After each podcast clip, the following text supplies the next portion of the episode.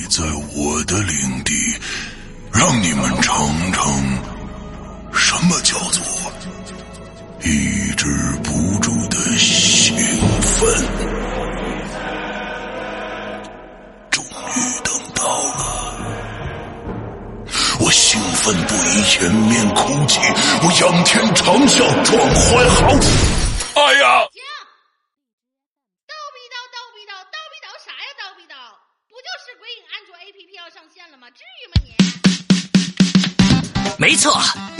夜盼的鬼影安卓 APP 终于要上线啦！全新界面设计，全新会员分类管理模式，全新施阳曼尼购买系统，全新自定义清单功能，让你全情投入到鬼影人间为你营造的全新氛围中去。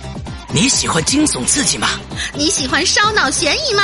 你喜欢主播的私密聊天吗？你喜欢鬼友的灵异经历吗？那就赶紧来下载吧！二零一九年二月五日大年初一，《鬼影人间》安卓 APP 正式上线。百度应用市场、腾讯应用宝、三六零手机助手、小米应用商店等主流应用商城搜索“鬼影人间”或关注“鬼影人间”新浪微博置顶，扫描二维码即可下载哦。二零一九，让我们听点好听的故事吧。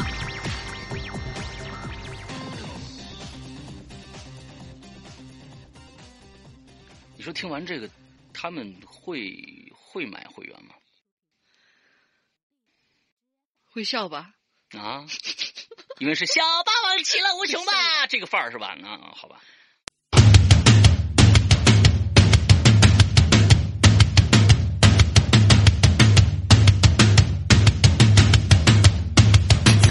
嘿，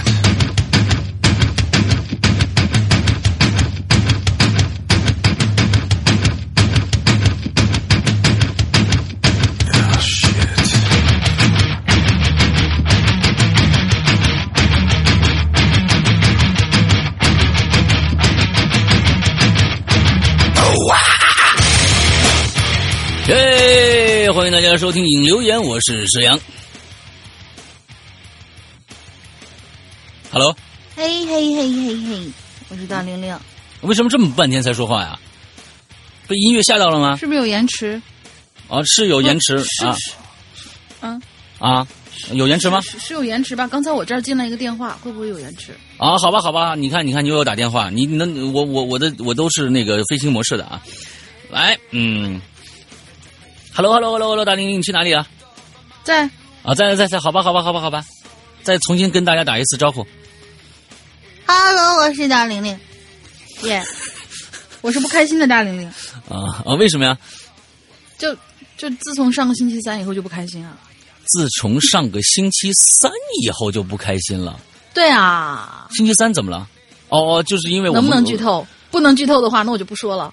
哦哦哦哦哦哦哦！你就是我们两个人呢，一起去看了一个这个，呃，我们去看了这个复联啊，完了之后呢，看完了以后呢，就不开心了啊，大玲玲就不开心了啊，从头哭到尾嘛啊，从头哭到尾的一个大玲玲啊，哭成一个一个水灵啊，非常水灵的一个大玲玲啊，完了之后这个下雨了呢。啊，对对对对，还下雨啊！完了之后，这个很多的鬼友呢，就因为前一天都知道啊，那大玲玲会在某一个电影院出现，所以很多鬼友都去赌啊，都去赌，啊？但他们并没有发现大玲玲，对他们并没有发现大玲玲，对，所以大玲玲的存在是一个谜啊，是一个谜来的，对。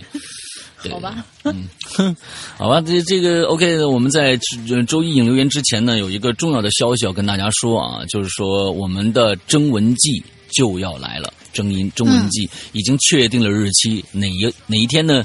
五月十三日。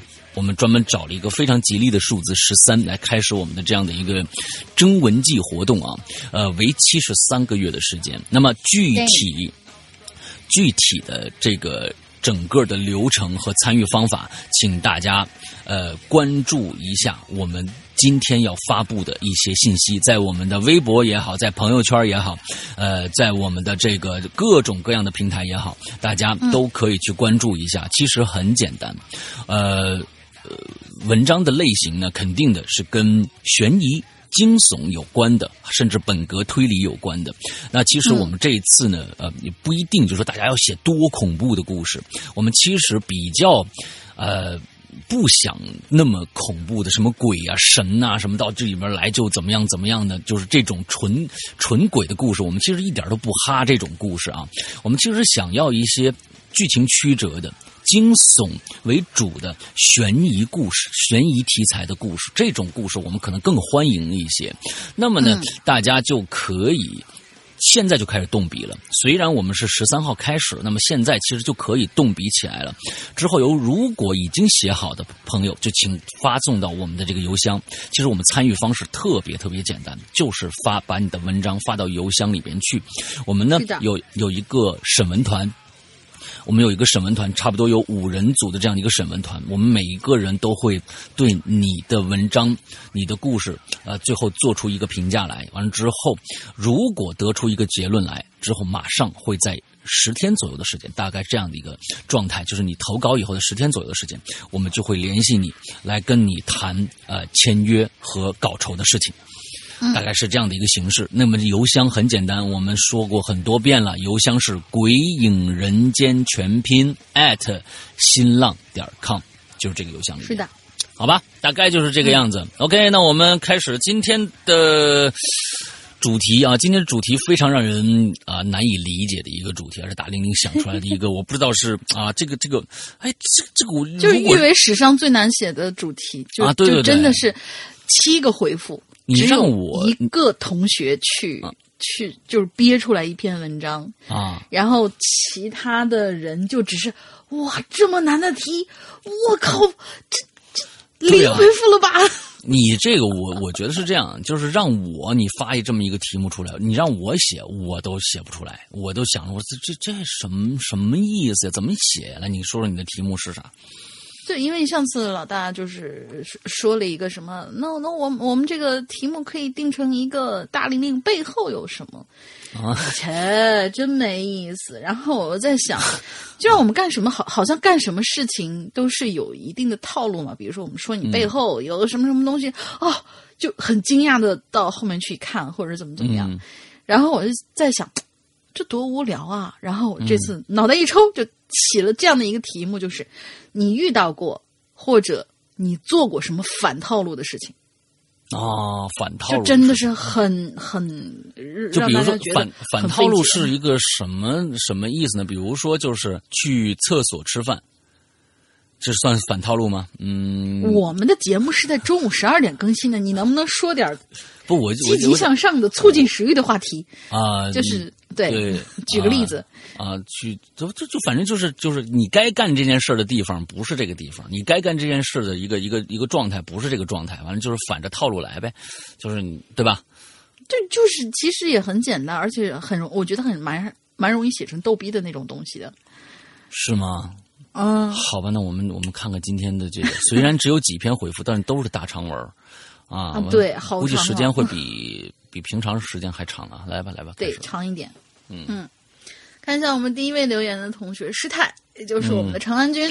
嗯，就按照惯例啊，他有一个定场诗，叫“愚”，愚人节的愚。嗯四月江淮夜雨干，三伏塞北日生寒。蟾蜍倜傥生双翼，西川西望穿，这字念什么？秦，希望穿秦不见山。典范鸳鸯终受散，朝夕久伴鹊桥仙。痴情只是无情敌，浪荡何如浪迹难。啊，我们是一如既往没有听懂啊。，首先啊啊什么什么什么希望穿钱钱啊，对对对，钱钱钱钱，哎，啊 Sorry，钱好吧 sorry，sorry，sorry 啊，你钱是指个黔驴技穷，是贵州的一个缩写啊，好吧？嗯，明白明白哎，你看，你看，我们做节目都是一帮没文化的人，为什么呢？啊，这种 喂，我觉得啊，你对呀、那是钱，好吧？嗯嗯好的好的，的好的。吾兄是阳，吾妹龙鳞安好。四月之帝都阴晴不定，冷暖无常，气温甚为切题呀、朱轩此七律以应之。好，嗯切换为白话文，是分割线。这期的主题是反套路，开头呢就选了这首诗，因为这首诗每一句其实都是挺反常态的。但是接下来我要讲的故事，对于这期话题来说，嗯，不知道算不算一种反套路哈？嗯，我们来听听他讲什么故事。他这有一个小标题叫《寻常的一天》。对，所以你在在大家现在，其实我是认为这个刚才师太写的这个常安君写的这个诗啊，真的是大家你再再看一下，都是反套路的。四月江淮夜雨干啊，四月本来是江淮应该是梅雨季节嘛，夜雨干啊，就没没有没有雨，反正所以就这里边都是他这一点做到的非常好。他每次的这个诗呢，都基本是可以应题的，这个很难做到啊，不是想写就能写得出来的啊。对呀、就是我我们那天已经就是三群第一才啊，对对对，就是他是个骚人来的，你知道吧？嗯，对，特别的骚，对对对，文人骚客嘛，骚客对，仅次于薛之谦，对。嗯，好，我们看看骚人怎么啊，写的、听他啊。的对，听他的故事。楼睁开了惺忪的睡眼，这个楼应该是那个人名楼是吗？啊，那那我们就小楼吧。嗯小楼睁开了惺忪的睡眼，一缕阳光从窗帘的缝隙透进了黑漆漆的屋内。他侧头看看还在睡睡着的妻子娥，为什么要叫娥呢？嗯，嫦娥的娥啊，对对对，那那就嫦娥吧。但嫦娥睡得似乎不踏实。那楼小楼是猪八戒吗？我没说啊，啊，人家嫦娥的就是原配，人家不是猪八戒，好吗？哦，猪八戒的原配也不是嫦娥，对不对？你这不要乱点鸳鸯谱，真是的。眉头微锁，脸上隐约还有淡淡的泪痕。唉，小楼叹了口气，他知道妻子最近睡眠一直不是很好，经常做噩梦，但是他又不忍心吵醒妻子，于是温柔的亲了亲嫦娥的秀发。看到妻子的表情渐渐舒缓了下来，他才轻轻的下了床。床头柜上的时钟显示为早上七点四十五。小楼迅速的换好了外套，随手拿了一包呃一片面包，急匆匆的就出了门。嗯虽然小楼走的有些急，但是门关的时候好像被一阵被一阵风轻轻的带上了一样，嗯居然没有发出一点点的声响。室外阳光有些刺眼，小楼用手遮了遮头顶的光芒。小区里一片和谐，买菜满载而归的大爷、闲唠家常的大妈们，还有那些遛狗的年轻人。嗯，路过健身器材，小楼随手推了一下秋千，秋千上并没有人，空荡荡的前后摆动着。楼看着微微的笑了一下，就朝地铁走过去了。地铁站里依旧是摩肩接踵，小楼挣扎着被挤上了一列即将行驶的地铁。嗯好在车厢里人并不是很多，他迅速找了一个相对宽敞的角落站定，举手握住头顶的扶手，就是那种三角形的那种。嗯嗯此时车开动了，握着三角形的扶手前后摆动着，有点像被小楼推动的小区里的秋千，只是没有摆动的那么厉害罢了。人群从小楼的身后匆匆的向前面的车厢移动着。地铁十几分钟后便到了小楼公司附近的车站，这一站是 B 市的经济发达地段，下车的人很多。小楼顺着人群顺利顺利的下了车，上了地面，来到了公司的大厦下边。小楼所在的公司位于大厦的二十二层，是一家合资企业。考勤的管理非常严格，规定早上八点半以前一定要打卡签到。小楼一看表，已经八点二十一，便一路小跑奔向了电梯间。嗯，正好有一部电梯到达了一层，人们蜂拥着冲向电梯间。小楼等电梯的位置比较靠前，电梯门一开始便进去摁下了二十二层。要知道，这种大楼里是在这种大楼里上班，有时候一趟电梯可能就决定了你这一天的辛劳是不是白费。嗯叮叮叮的一阵，电梯超载的警报响了。嗯其实每天都是这样，人们总是抱着侥幸去尝试登上满员的电梯。只不过小楼觉得今天好像并不是很拥挤啊。哎，你听说了没有？前几天咱们这儿有人跳楼了呢。小楼身边一个穿着挺时尚的小姑娘对他另一侧，一个有点胖的妹子说：“嗯，可不是吗？我也听说了，据说据说才三十出头，因为压工作压力太大了。”胖妹妹没有说完，他们的楼层就到了。小楼目送着滔滔不绝的两个姑娘走出电梯。哎，我怎么没听说过前几天有人跳楼呢？看来消息真是不灵通。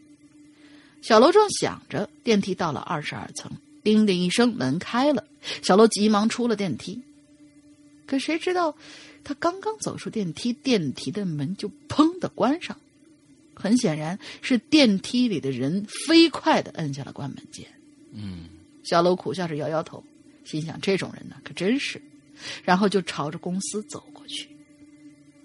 公司里异常的安静，已经有不少人到了。但是大家都在低着头坐在坐在自己的工位上，默默做着自己的事儿。看见这番景象，小楼也不好意思跟其他人搭话，安静的来到了自己的工位上。打开电脑，小楼忽然觉得有很多双眼睛正在盯着他，盯得他后背有一些发凉。他猛地一回头，就发现周围的同事的目光好像都聚集在了他身上。他看了看自己的穿着，好像并没什么不妥，又摸摸脸上，似乎也没有什么脏东西，怎么回事呢？于是他没在意，又继续转回身继续工作。小楼又聚精会神的干了一会儿活突然觉得工位旁边站着一个人，他一抬头，发现部门经理霍巴皮，就姓霍啊，就是呃周扒皮那个字儿，呃那个姓儿替成霍，霍巴皮。正用一种很难形容的表情看着他，只是很快就转身走开了。这一天的时间过得特别的快，也很平静，似乎没有其他人、其他事儿来打搅小楼的工作。小楼仰起头，伸了个懒腰，发现窗边的天空也只剩下了最后的一抹余晖。这个时候，霍巴皮正好从办公室里出来，小楼刚想跟他打个招呼，就听见霍巴皮对他说。小楼啊，不早了，赶紧回家休息吧。说完就匆匆的走了。嘿呦，今天这霍巴皮良心发泄了，七点就让我下班啊！小楼嘴里嘟囔着，不过也好，可以早点回去陪陪我老婆。小楼怕霍巴皮变卦，就匆忙收拾完东西出了公司。这时候天已经黑下来了，路灯初亮，小楼在路灯下可以清晰的看到路灯的轮廓。他从来没这么早下过班，穿行在人流中，随波逐流，涌向那吞噬着芸芸众生的地铁站。人们都是无精打采的，像一具具行尸走肉，机械的被生活摆布着。小楼突然觉得，自己好像比身边这些人有了一些活力。他心里琢磨着，今天要给嫦娥一个惊喜。他在小区的门口看到一个卖花的小姑娘，决定把小姑娘所有的花都买下来，送给他的妻子。小妹妹，这些花我全都要了。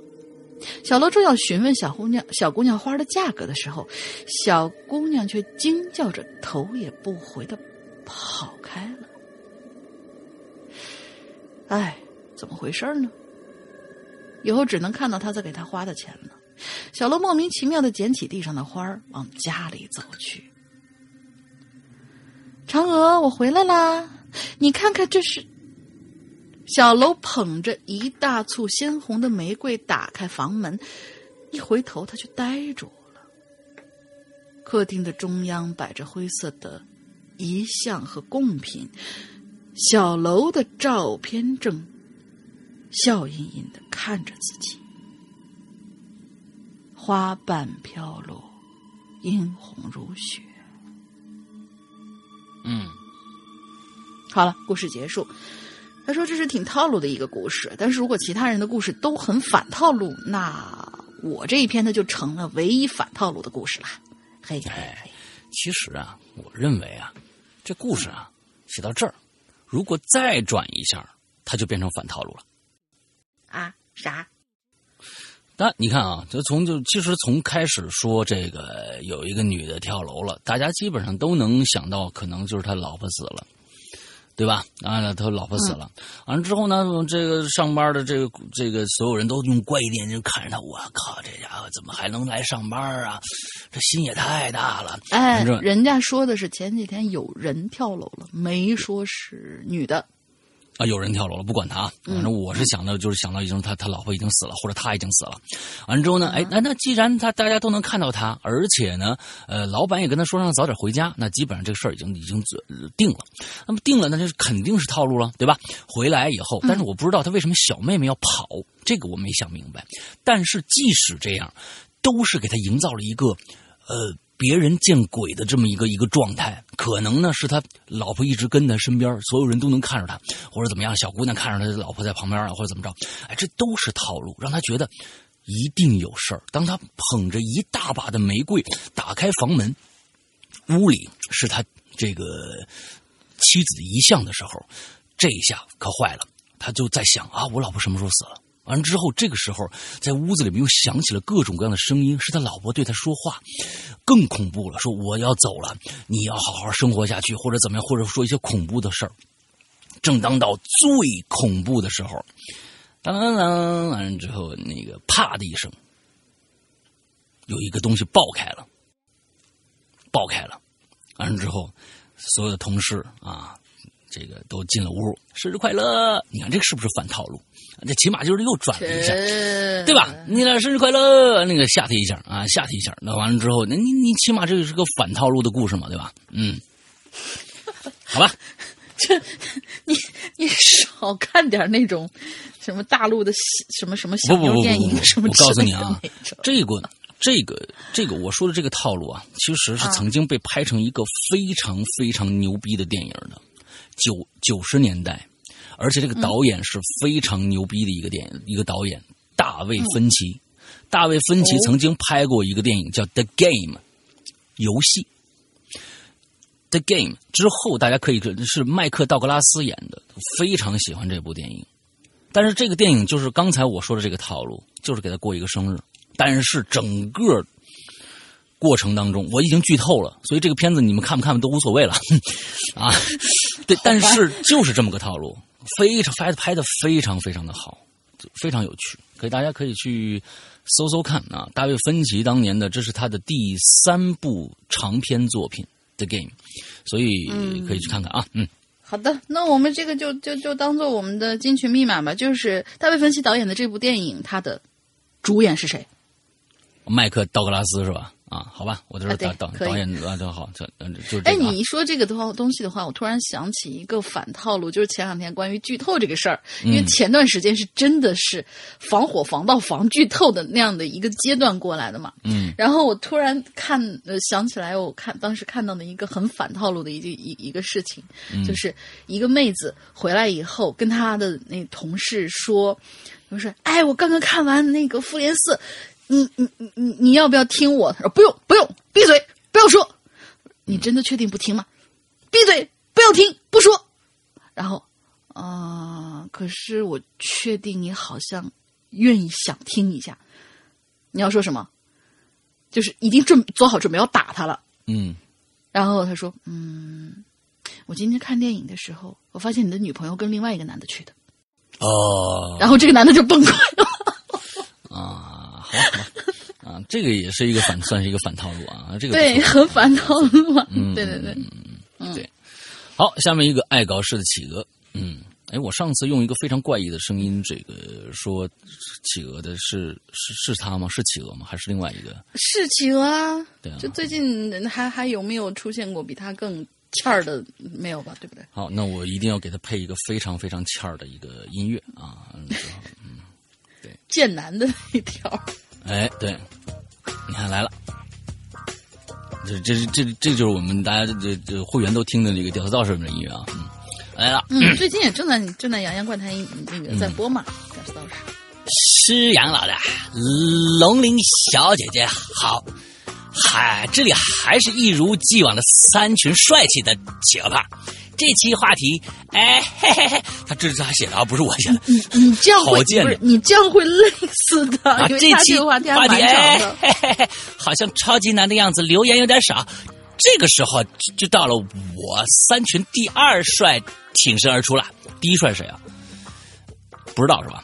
啊，在挨打的边缘回来，大概是你吧？我觉得在得挨打的边缘 来回试探了。那话不多说，先来一个小故事：吃苹果。话说，在一个夜黑风高的夜晚，就在那条最长、最可怕的路上，计程车司机开过那里，有个妇人，啊，有一个女人在路边招手要上车。嗯，这一路上蛮安静的哦，直到那个妇人说话，说：“他说苹果给你吃，很好吃哦。”司机觉得很棒，就拿了，接着吃了一口。那个女人又说：“好吃吗？”司机说：“好吃啊。”后人又回了一句：“我我生前也喜欢吃苹果啊。”完之后，那个司机就就就一听就吓得急刹车，面色翻白。只见那个女人慢慢把头放到前面来，对司机说：“你想知道什么嘛？这个都我都弄死他！你这个千万我我不不念他，你们你们三群接着打他。嗯，啊 可以可以。啊，完了之后，你想知道他说了什么吗？他说：“但我在生完小孩以后就不喜欢吃了。”什么？就是就是他悠悠的说了一句：“哦我生前也很喜欢吃苹果哟。本来就是感觉像一个女鬼说的，在我当中。我终于明白了但是我生完小孩以后就不喜欢吃。哦这其实是网上比较流流传比较久的一个，就是属于初初代反套路的那种恐怖的小故事当中的一个吧。好吧，好吧，真是啊。它这那后面其实是一个总结帖来的。他这个总结帖啊，他就把这个后面接着来呢，就是说啊，所谓惊悚、悬疑、恐怖小说的九大套路啊，原来呢是十大套路，最后一个我看着好像没什么用啊，他就没写，就是九大套路你可能没写，嗯啊。第一个呢，当然说了，第一个小三转正型，主人公 A 是主线，她身边啊一定有一个闺蜜是 C。然后呢，发生种种离奇现象，最后啊是 B 所为。B 呢，必须要把 A、C 所经过的恐怖、恐呃诡异过程，在他们面前炫耀性的讲述一遍，一定是 B 把 A 干死了。B 以为得逞，结果黄雀在黄雀在后，一切都是 C 所为。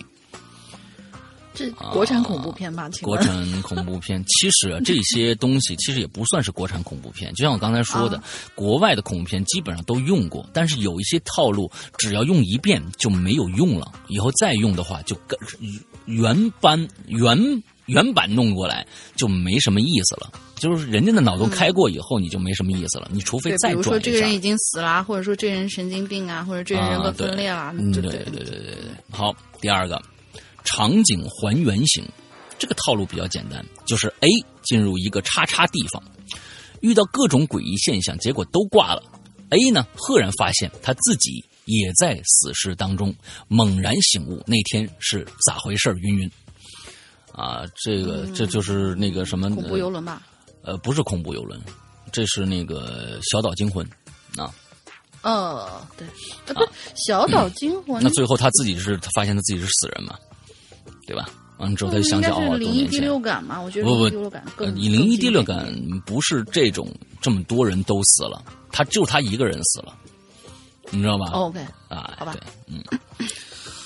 第三个，荒村公寓型，A、B、C 去旅游或者探险，反正呢是到了一个偏僻的地方啊啊，基本上都去农村。最后呢，带回点不干净的东西，发生离奇现象。然后呢，故事情节有以下几种发展方式：第一种，带回来的东西呢本身引发故事，这种故事呢多半是陈年旧事，无非是白马王子与灰姑娘的故事，历史背景多为民国。他妈的，为什么要骂人你？你为什么要骂人？他妈的，一定是悲剧，或者是某某被杀、逼良为娼等等。嗯，啊，对对对，这个这个，其实我我又想到了一个一个，啊，不是不是，呃，是是一个还不错的国产恐怖片啊，叫《青眼》，啊，大家可以去看一下《青眼》，青色的青，演的是梦魇的魇，哎，就是这么个故事，但是拍的还不错啊，拍的确实是当年我觉得我我我看过，但是当时好像出了一个更厉害的一个片子，就把它给比下去了。啊，那个叫女勇女勇啊，你说的是女勇。那同同年有两部电影都还不错，一个是女勇，另外一个是青眼。这两部啊，啊你看看咱们这个这个这个对于对于恐怖的这这专业嘛，对吧？对嗯，对于大家就是补片儿这集是一个非常好的啊，对对对啊，第二个啊，第二个可能性啊，A 呢利用带回来的东西制造诡异事件骗 B，最后呢把 B 折磨致死，原因是争男友、女友、职位等等，可以命名为未呃争未知啊，命名为争未知。最后 A 得意洋洋，然后 C 把 A 干掉了，C 和他们争的是一样的，这个比 D 呃这个小三转正型颇为高明，其实就是加了个帽，一般都是绿帽。你嗯。哎，我我在想啊，这个总结是他自己写的，还是他从网上 copy 过来的？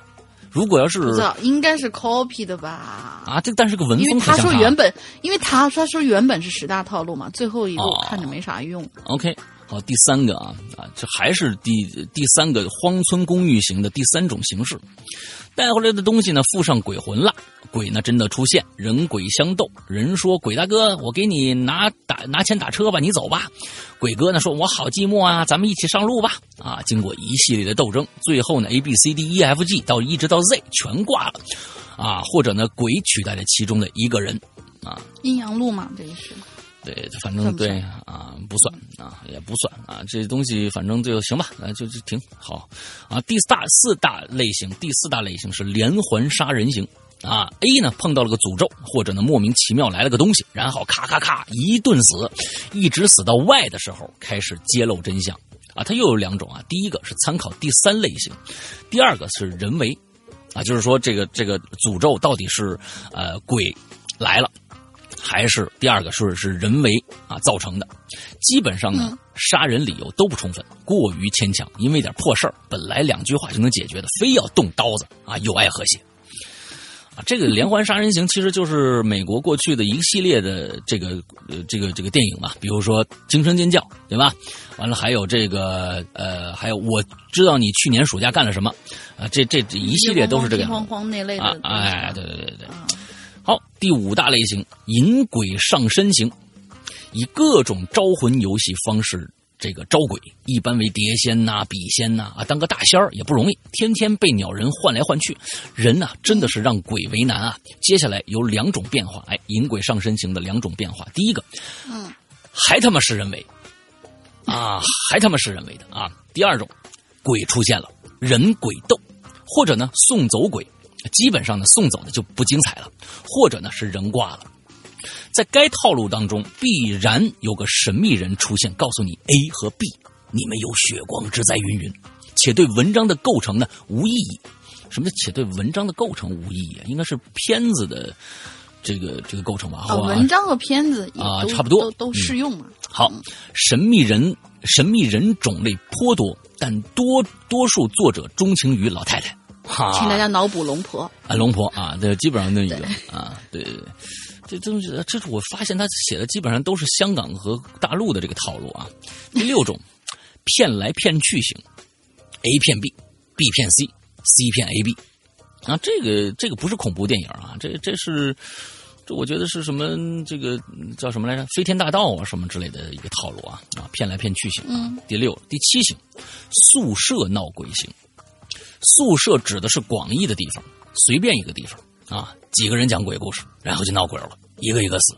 那，高明点的呢，都是按照他们所讲的故事那种死人的那种死法死，最后呢，揭示这嘎达曾经发生过命案，或者呢，邻家小妹妹在此横死，服了。嗯啊，嗯，对，就是那这种泰国校园剧。对泰国校园剧也好，或者是呃，这个其实就是说这个但是其实泰国拍过一系列，还就是某几个小单元还蛮不错。那确实泰国有一些不错鬼舞乱，还有鬼肆虐什么之类的对对对，对对就就那一系列还对对。那个还可以，因为它是毕竟是一个脑洞的一个一个故事，因为它里面所有的小故事最后都能穿成一个大故事，那个是特别好的一个结构啊，那个结构是确实编编剧是费脑子的，嗯对，OK，第八种精神置换型，该类型相当无语，前面写了一堆离奇，结果解释为精神病患想呃病患想吃药啊、催眠什么的。这其实就说什么呢？精神致唤醒什么呀？就是美剧《Lost》啊，不管前面说的多热闹、多牛逼，让你觉得我靠这个剧神了，到最后说，哎，我他妈就是在临死前看到了一个场景。啊，你们不用管我为什么看到这个场景，我就是死了啊！我们现在都是死人啊，就完了。这这这跟这个精神置换型是一样的。本身当时说 Lost 的这个编剧就是一个精神病啊，就是他们，但是呢，最后发现呢，这也是个炒作。嗯，这个就是 J J 写的嘛，就是写这个呃特修斯之船其中的一个人啊，他是一个著名的一个美国的一个制片人，电视剧的制片人啊。哎，好，第九。主角装傻型，主角被 B、C、D、E、F、G 等龙跑龙套的整，主角呢随便被整来整去装傻，结果都是他策划的。哎，这个片子有一个非常非常好的一个呃一个片子，可可以说啊是美国著名的一个电电影，现在你去看也是特别特别牛逼的，叫《非常嫌疑人》，非常嫌疑人，非常棒的一个电影里边呃。那个演员主演就是一个这个装装装装傻的一个人啊，这这个人的名字呢，其实大家都很都很这个知道这个人是谁，就是演《纸牌屋》的男主角啊，他演凯文·史派西。对，所以大家可以去看一下这个《非常嫌疑人》，非常棒的一个推荐啊。当年《非常嫌疑人》和《第和七宗罪》嗯被都都有凯文·史派西，所以呢，被这两部片子认为凯文·史派西最牛逼的两部电影。所以大家可以去看一看。虽然凯文·史派西在这个这个七宗罪里边只是最后出现了一下，但是那一下大家知道那有多么的惊艳啊！这两部片子如果都没看过的话，你可以去看一下。第七呃，这个七宗罪和非常嫌疑人啊。OK，嗯，好嘞，总算混过去了。今儿的这个风好事嚣张什么意思？我从不主动。喧哦，今天的风儿好事喧嚣，我从不主动挨打。我是骚浪贱的搬运工，我是企鹅，我为自己一袋盐啊。好吧，我就不知道他在说什么。烟企鹅，烟企鹅是吧？啊啊，对，多咸呐！为自己袋盐，那个填鸭嘛，就是哦，烟企鹅对吧？好吧，好吧，啊，可以，可以，可以。大家倒是确实可以把它腌了啊。来下一个，嗯。下一位同学，人间丧尸找文明，最近比较活跃的一位同学，老大和大玲玲好，最近写留言有点上瘾呐，非常喜欢这个需要脑洞的主题。既然要反套路的故事，那我就把故事的呃起承转合全部都扔掉，写个平铺直叙的故事。所以，嘿，请原谅我的无聊。哎呀，开玩笑的，故事开始了。这个故事名字叫《很一般小姐》。嗯，我有一个朋友。我就叫她很一般小姐好了，因为她频繁的可以在人群中隐身，口头禅口头禅呢一般都是随便啊还好，嗯，一般别人干什么带他一个就行。好处是平时去吃自助餐的时候，直接会被掠过人头，被动吃霸王餐。嗯，这位很一般小姐为了刷存在感，总是说她，哟，我怎么最近总遇到一些灵异事件呢？或者突发一些奇思怪想。嗯，但是因为太像玩笑，常常被忽略。很一般小姐本来和我如影随形，就像一个人一样。但是毕业那一年，我们终于分道扬镳，她继续过她很一般的生活，我用我的方式打拼着我的人生。但是我们之间还一直保持着联络。嗯。这位很一般小姐喜欢养猫，她的猫被她惯的真是什么都不怕。怎么跟我们家猫一个毛病？小时候很一般小姐跟我讲，她看见回家路上有鬼火，但其实那些鬼魂都已经跑到很远的地方去了。她的猫就去追着他们玩儿。我想这绝对是她自己管不住猫，关注管不住猫，所以编出来的瞎话。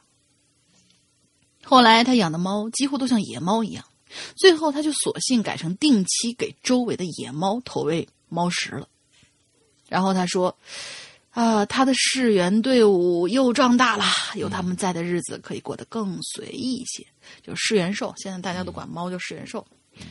其实我觉得，即使没有猫，他也活得很随意。上大学的时候，和他一起睡过某个医学院的宾馆，那下面就是停尸间。我看见旁边的歪脖子树的影子有点像移动的鬼影子，但他却丝毫不受影响。刚刚踏入工作岗位，我总是和他抱怨我的辣手摧花的上司，他居然还是说：“我觉得还好啊。”他说他不懂办公室政治，接着就是剩下的两声猫叫了。后来我的职业道路发生了变故，跟他诉苦，他还是嗯，我觉得还好啊。他说的其实，呃，他说其实我那个上司啊。是为了他的职业，放弃他职业以外全部的生活。后来，嗯，没懂。他说，上司是为了他的职业放弃了职业以外，应该是上司为了上司自己的职业，放弃了他职业以外的全部生活。明白，明白了。后来，同学朋友结婚生子的越来越多。很一般小姐对我说：“她只要找找一个很普通先生就好了。”偏的就是他的猫啊，经常带他瞎晃。他至今还没有遇上那个良缘，那个缘分。再后来，我们联系就少了，只是依稀记得最近他问过我要不要跟他一起养猫呢。其实我最近也在喂流浪猫，过着很一般的生活，每天没有大事儿，就喜欢关注一些奇奇怪怪的事儿。可就是，如果不是因为要写这个故事，我都有点记不得很一般小姐了。过清明节的时候，我回到了小时候一起长大的地方。在亲人的墓碑旁边发现了一张照片，长得很像很一般小姐。她妈妈说，不知道什么时候开始，有很多无聊的人开始对很一般小姐非常好奇。他们复制了她的手机卡，每天看她的生活隐私，有的时候会聚在一起讨论她。久而久之，很一般小姐有点受不了了。她和他说过，呃，他和他和他说过。哎他和哦，应该是他和他妈妈说过，也和研究心理的亲戚说过，甚至还报过警，只是他们都没有相信，以至于这种情况得以蔓延，并持续了很久很久。他妈妈抚摸着一只路过的猫，继续说：“其实我们就是希望孩子啊过得很一般，呃，过着一般人一样就好了。但是没想到，我忽然回忆有很多和很一般小姐相处的片段。”其实他们家还是比较富裕的，但是他总是过得很普通。他养花儿，若开出特别稀有的花色，他就剪掉它们。我从未跟他提起我的上司的个人生活，因为我不知道。可他却能在那之后用这个来安慰我。他爱吃甜食，却身材很好。他不争抢，却拥有自己的花园。他的普通，呃，他的标准就只是过得普通。我广我恍然大悟，嗯，这段我有点不太明白。我也不太明白，嗯嗯。他妈妈哽咽了一下，打断了我的思维。他妈妈说：“我后来从他的手机日志中翻出很多聊天记录，看到他和一个不熟的人在对峙，他们真的对他了若指掌。那些无聊的人不小心暴露出了卖方的信息，我通过他们也复制了一张卡。原来我的小孩说的都是真的。”其中有个卖家承认之前曾经复制过我孩子的号码，我为什么当时就没有相信他呢？他妈妈非常的后悔。我想起我也好想，我也好像听他说过这些，就是说的太像玩笑了，就像猫能追着鬼魂乱跑一样。我正想着，他妈妈手中的猫跳下来跑了，也许他的猫真的是在追着他的鬼魂跑吧。可能你以为很一般小姐会死于抑郁症什么的吗？但其实那是个很普通的日子。很一般小姐像往常一样逛超市，没想到那天超市大打折，很一般小姐命丧于万人践踏之中啊！一个很无聊的人，手机屏幕突然亮了，那个手机是复制的很一般小姐的，呃，很一般小姐的手机卡着。呃，里面正播放着恐怖片，一个恶灵正虎视眈眈的看着他。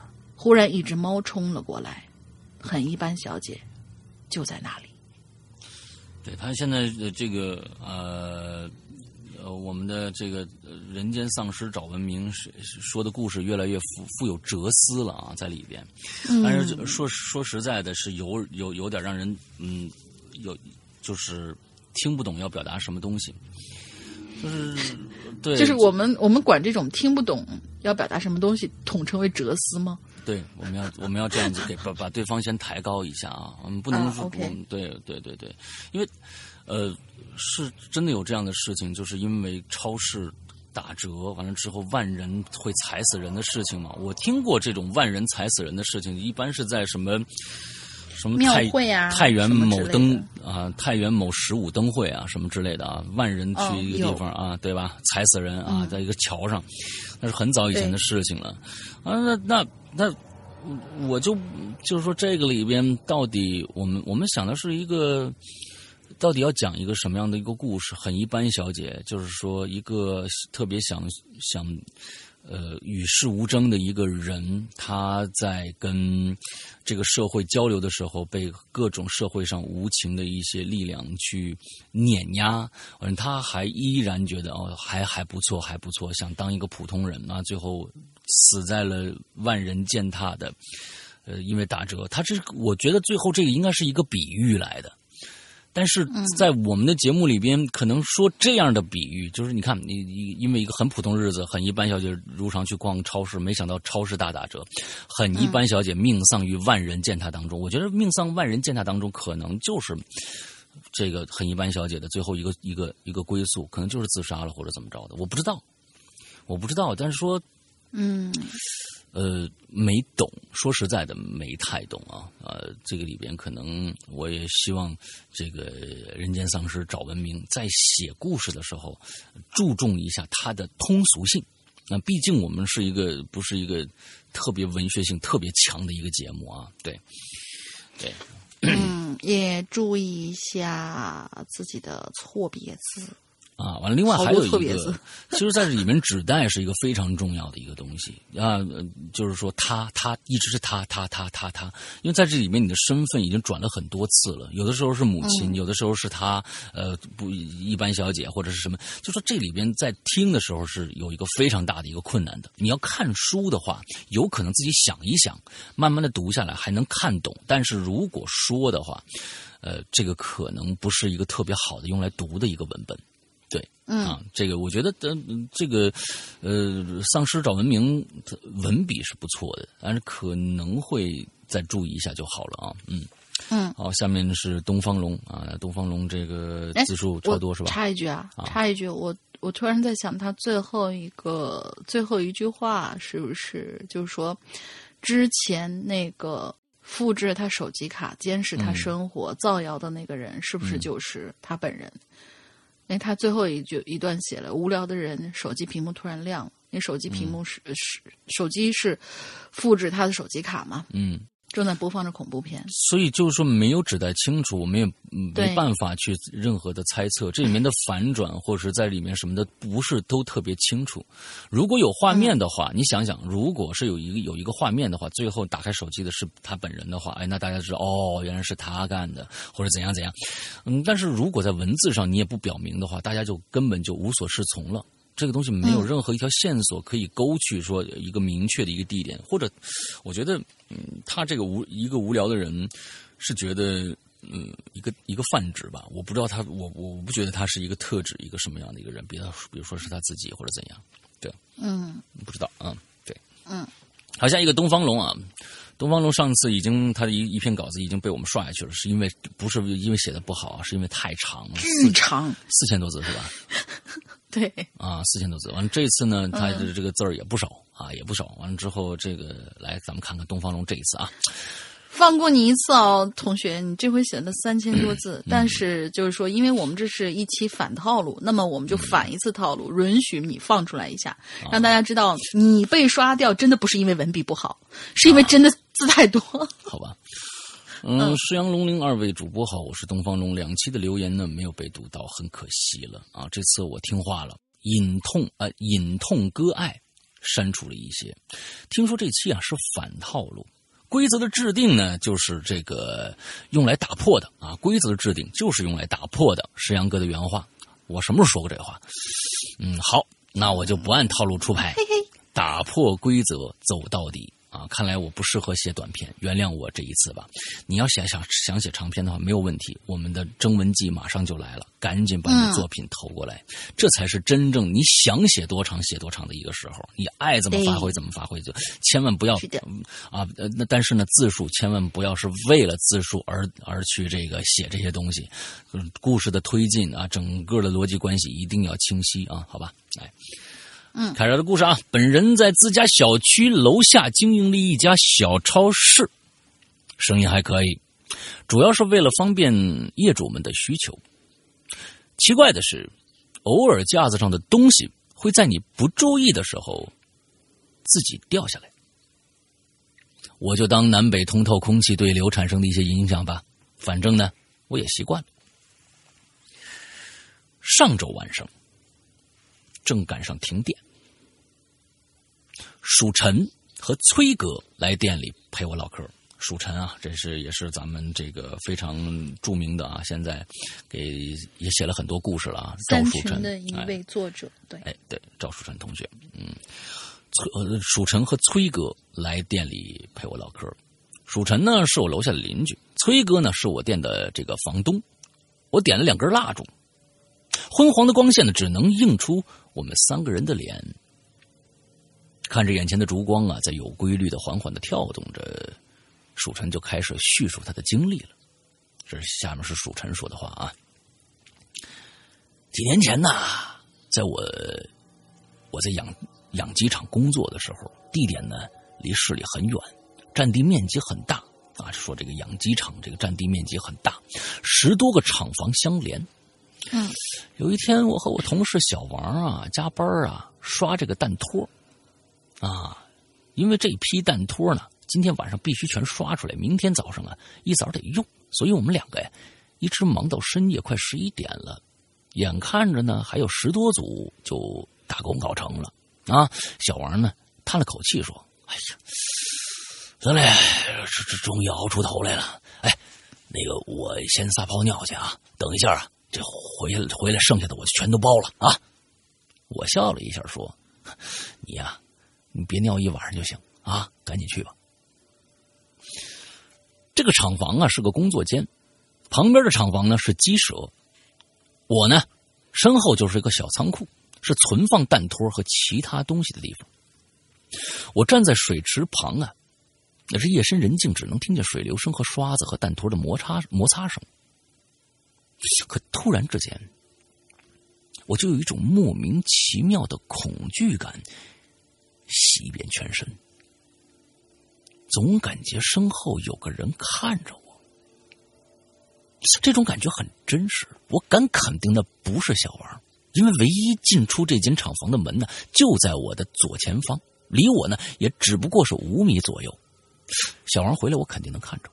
于是呢，我只能快速的、用力的刷这个弹托。我边刷，边注意手腕子上那块表。小王已经出去快二十分钟，我心里暗骂呀：“别说他妈撒尿了，大便都早他妈完事儿了，前列腺啊、尿频尿急。”可是现在我呢，只能用一种讽讽刺的想法去缓解我心中的恐惧。可我也不能这么僵持着呀。于是呢，我端起一摞弹托，使出全力，从头顶往身后可就扔过去了。只听见身后的弹托落地的声音，我炸着胆子猛一回头，你们猜我看着什么了？什么都没有。这算反套路是吧？嗯 啊。啊，完了，这故事完了啊！我们弹 托落在仓仓库的这个门口了，我放下心来了啊！原来是我吓自己吓自己啊！我擦了擦额头的汗，走过去呢，蹲下一个一个的去捡这个弹托。正当我捡起最后一个弹托，刚要起身的时候，我就发现离我不远的仓库门口好像有个什么黑乎乎的东西站在那儿，看不见脚，只能看见。黑黑的上半身和一张惨白惨白的大脸，他就飘在那儿。哎，这张脸呢，我我哪敢去仔细的看呢？弹托我也不要了，立马用平生最快的速度跑出了厂房。结果迎面我就撞上小王了，我们俩全都摔倒在地。小王起身要埋怨，我不等他说话，我就赶紧拉着他跑回宿舍了。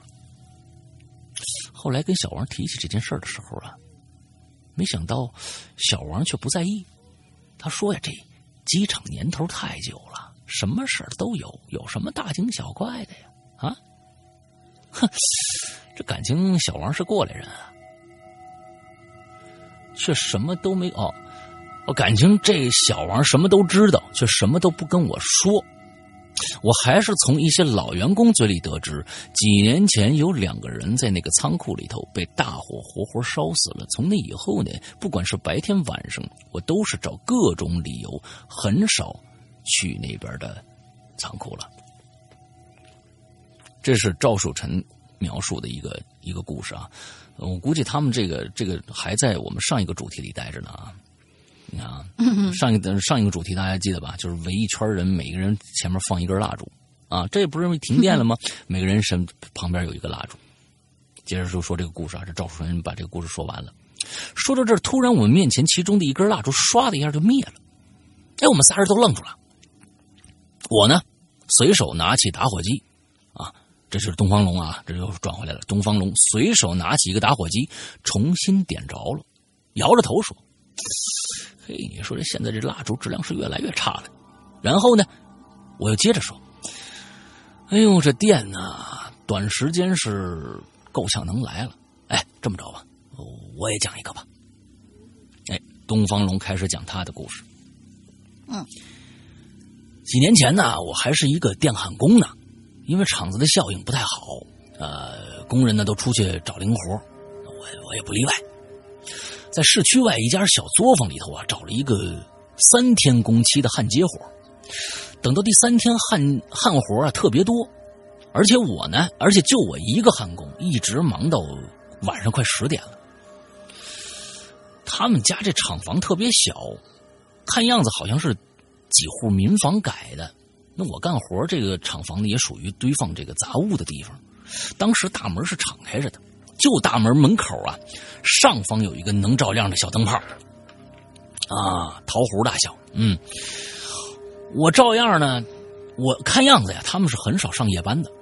为了我干活啊，他们特意不关门，好让这个光线能照进来一点当时我记得外边还在下着蒙蒙细雨，眼看着还有几个活我就完工了，我就抓紧抓紧时间干。这一般啊，焊工都知道，焊帽子。就是焊焊枪那个打那个帽子呀，对吧？大家都看到啊，有一个大罩子，一下子就遮到脸上去。那个焊帽子里边有镜片，当你焊活的时候啊，眼前的光亮呢一出现，正好身后啊也有光线的时候，这镜片啊就能反射到你身后的画面。我当时正焊活呢，恰好啊是背对着大门口，我这电焊一下去。那火光一冒，我就突然看到镜片里大门口有个小女孩在一跳一跳在那玩嗯，哎，我就放下汗帽子回头看呢。哎，你猜我看到什么了？什么都没有。哎，你看反套路吧。嗯，还是一片细雨蒙蒙。第一感觉是，我这怀疑是不是自己是吧？总盯着汗花看，是不是眼花了？啊，没太在意。于是呢，我接着焊，湖光一起，门口那小小女孩又出现在镜片里了。这次我没马上回头，而是我边焊活我边盯着她。我足足盯了她半分钟之久。那小女孩穿着一套黄色连衣裙，扎俩小辫眼睛大大的，特别可爱，一蹦一跳的，嘴里好像还哼着什么歌。哎，我就心想，这谁家孩子呀？下雨大晚上还在外面玩，大人就这么放心吗？于是我就放下汗帽子，起身走到门口。你猜我看到了什么？还是什么都没有，反套路吧？哎，这个时候，我心中慢慢的涌现出了恐惧感。难不成我看见了不该看的东西吗？我回身快速的把这个焊活啊，剩下的活赶紧干完了。同时啊，这镜片里依然有那小女孩一直在门口玩耍。我顾不了那么多了，我当时看见一切，呃，我看见一样，当时我就当没看着一样，收拾完一切跑出厂房。可是我却不死心的回头看了一眼，我就发现，真有个小女孩在大厂房大门口站定望着我。当时吓得我呀，我就赶紧去到这个离厂房不远的老板家里结账，想马上走人回家。当时老板跟朋友正在喝酒吃饭，不经意间，我的眼睛就扫到了一个柜子上的大照片那是一个穿着黄衣服的小女孩，扎了两个小辫，眼睛大大的。照片前还有一个小香炉，两两旁用盘子装着一些糖块和水果。这么可爱的孩子，这不分明就是我刚刚看着那小孩吗？此时我的心情啊，除了后怕，还有一点点难过。后来我询问替我找这份工作的兄弟，他告诉我呀。一年前，老板的女儿呢，就在厂房里玩，被厂房里突如其来的一片角膜片击中脖子的大动脉，当时血流成河，父母哭成了泪人。在小女孩轻轻喊了两声“爸爸妈妈，我害怕”之后，就没动静了。救护车赶到的时候，孩子已经不在了。之后，那个厂房就不再加工零活，变成了杂物间。不管是什么原因离开的这个世界吧。我都会替他感到惋惜。看样子就五六岁、五四五岁的年纪，还是一朵正在成长的花朵，还没有踏入这个喜怒哀乐的社会，就这么不辞而别了。我的故事就讲完了。旁边的蜀臣呢，感叹了一句：“哎，像咱俩家里都有闺女的，当父亲的听完这故事啊，真的特别的心酸。”一旁的崔哥呀，把烟头一掐，你俩这是挖苦我生俩儿子呗？还是双胞胎是吧？哎，这说明我基因强大呀！说完，嗯，我们面前的两根蜡烛的其中又灭了一根，我呢就赶紧又把它点着了。这时候，崔哥又重新点了一根烟，讲起了另外一个故事。你说这三个大男人多无聊，嗯。我跟你说啊，我讲这这事儿的时候，东东方龙啊说啊，这这说，哎，东方龙啊，你你别害怕啊。哎呦，那是发生在我当这个超市老板的时候，就现在这地儿啊。那个时候，这栋楼三单元八楼，有个女孩嗯，年轻漂亮。每次来买东西啊，都是笑嘻嘻的啊，性格很开朗。可是你猜怎么着？突然有一天，性情大变，来买东西的时候，也不多说话了，表情僵硬，连续好几天都这样。有一天晚上，他就来买了一袋炭。我说：“你买什么炭呢？”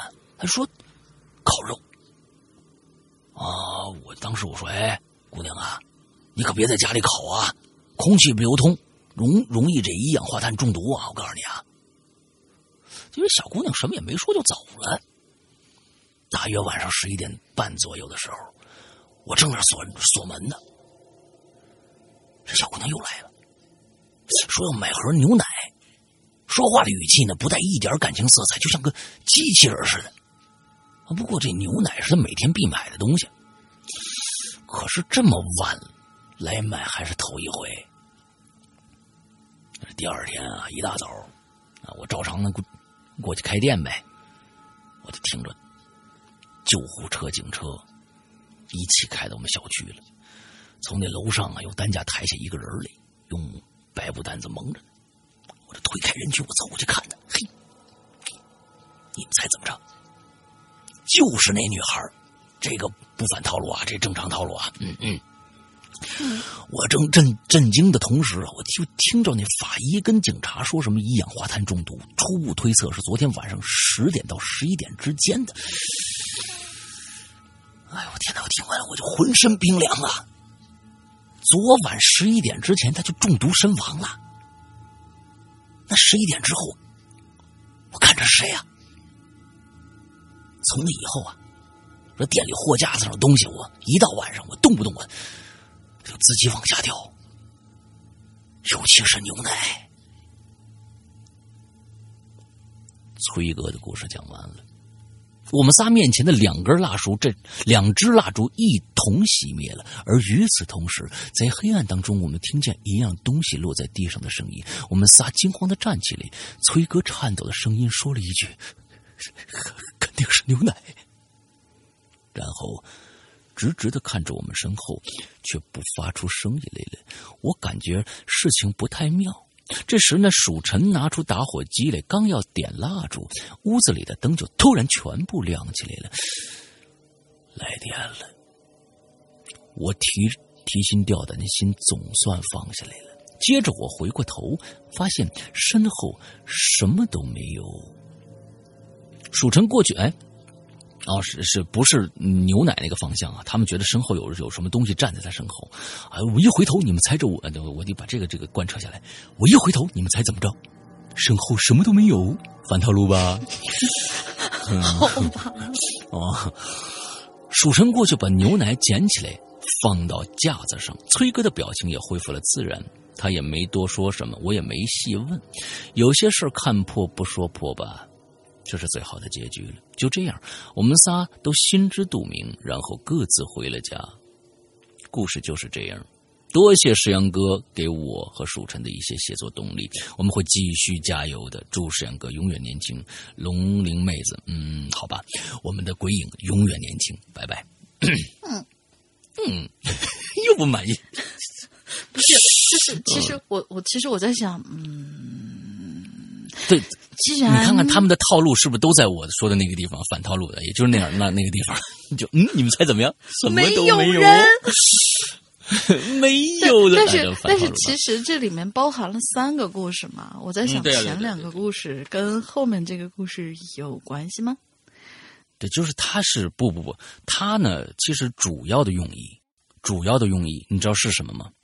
他是对现代社会的一种非常非常强烈的控诉，他的控诉欲非常的强烈。你看到你看出来了吗？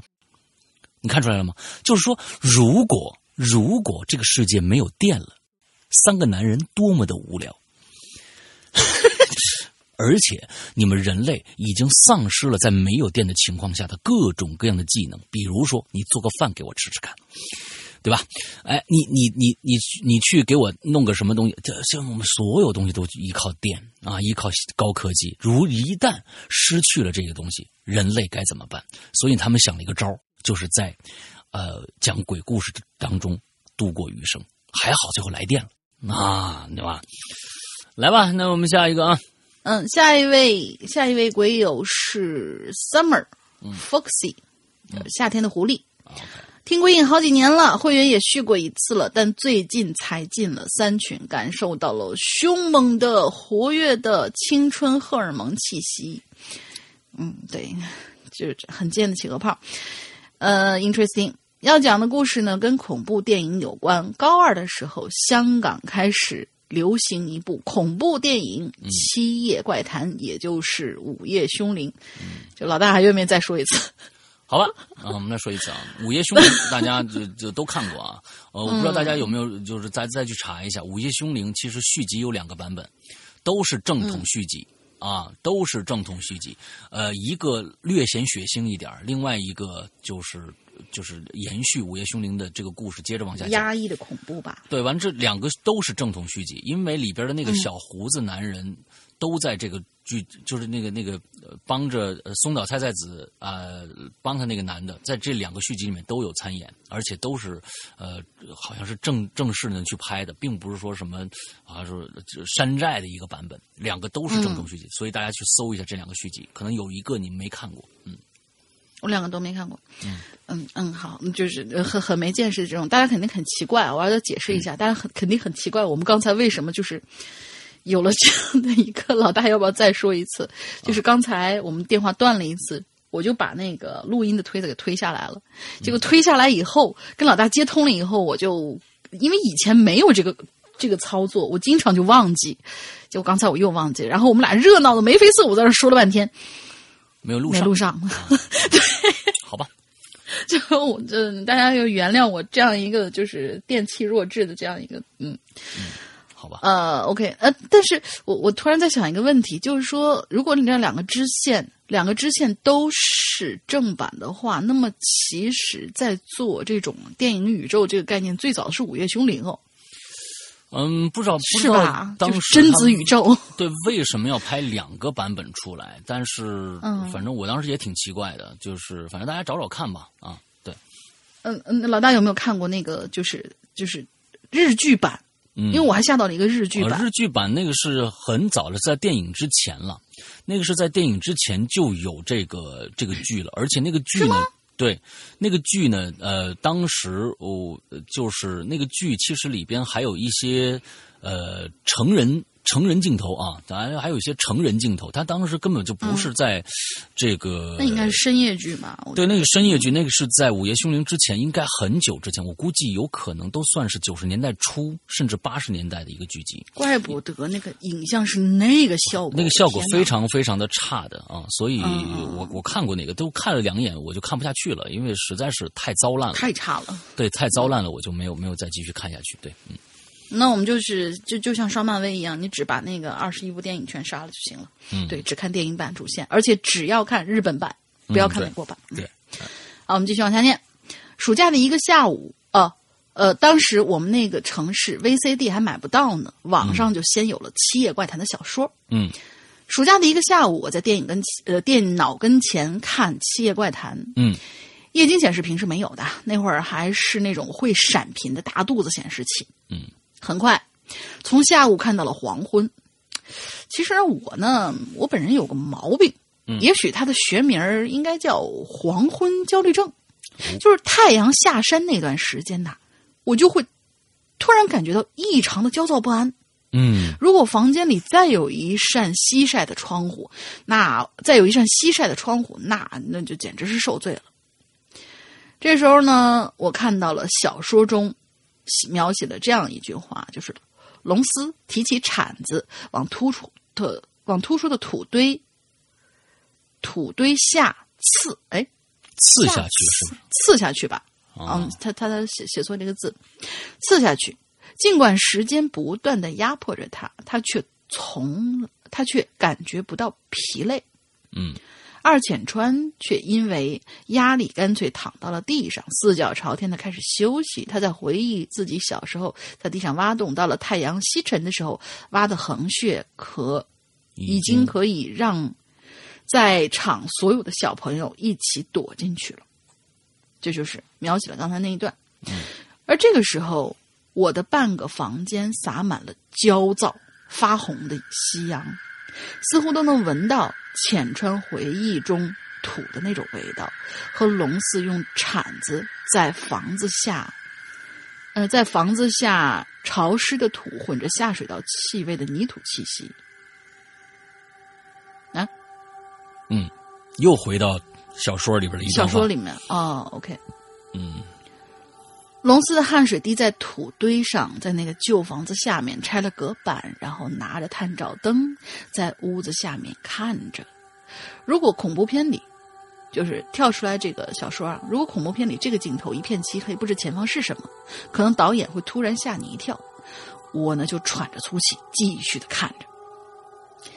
小说内容：此时太阳已经西沉了，黑夜很快要来临了。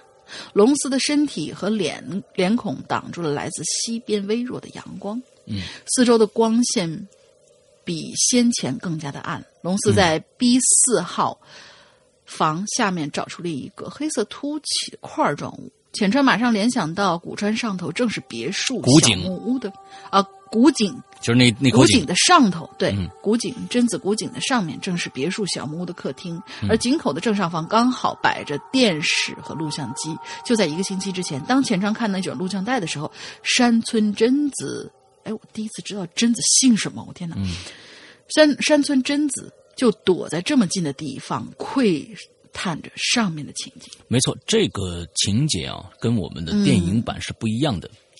我们的电影版是呃，我们的电影版其实不是建在一个，好像不是在建在一个一个房子的上面，它是一个空旷的地方，有一口井嘛，大家记得那个录啊，像吗？对啊，对啊，对啊。那么，那么其实呃，这个是跟电视剧版的是一个一个一个状态。它这个整个的这个情节，我们大家都可以在那个电视剧版里面看到相同的一些画面。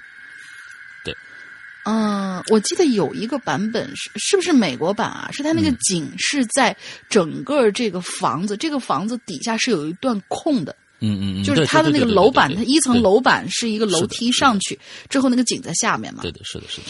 嗯 OK，那我们继续往下念啊。接下来的情节就是龙四和浅川推动了井盖儿，决定进去。小说之中留给主人公的时间越来越短，窗户里的阳光越来越少，我的身体也越来越紧。就在太阳落下去那一刻，我浑身就只有手指头可以动动鼠标了。马上，马上一切就就将被揭开，他们到底是否能够获救？这个时候，一阵刺耳的电话铃声响起来了。我操，电话！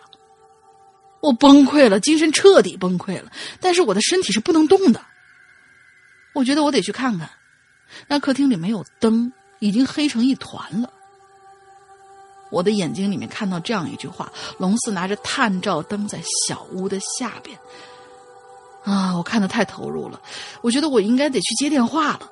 电话铃声响了四声，我使劲的使使劲的抖动肩膀，按着桌子站了起来，清清嗓子走进了客厅。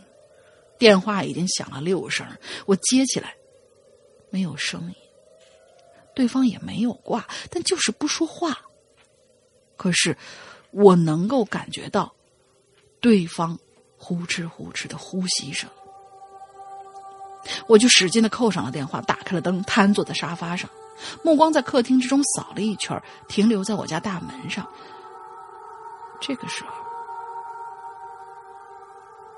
我突然发现我家大门为什么是开着的呀？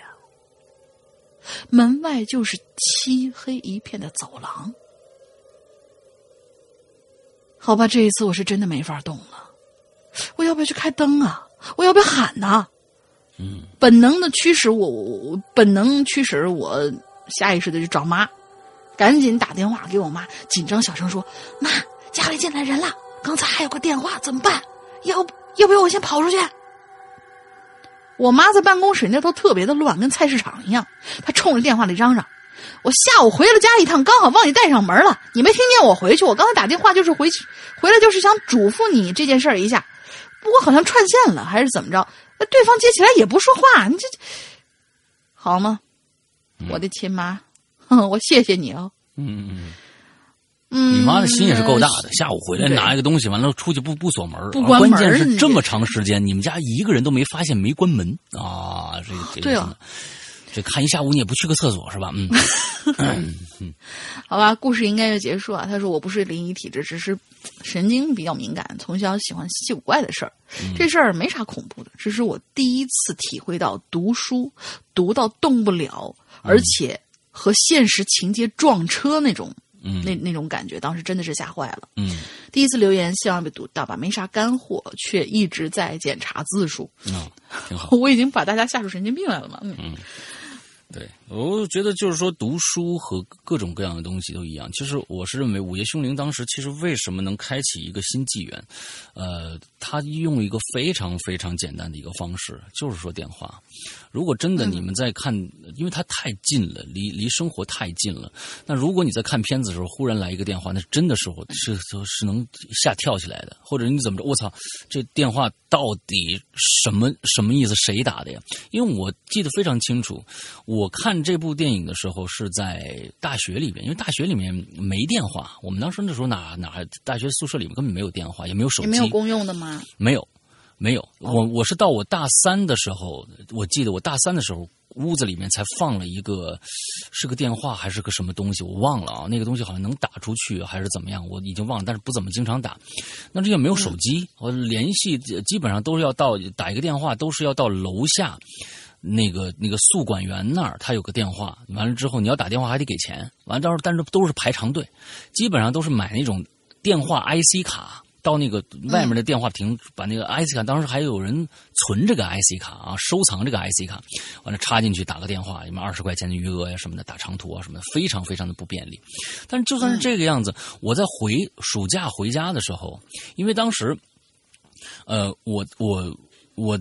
回家一般往回背什么东西啊？大家可能呢，很多人都是，呃，就背点日用品就回去了，或者是买点礼物带回家。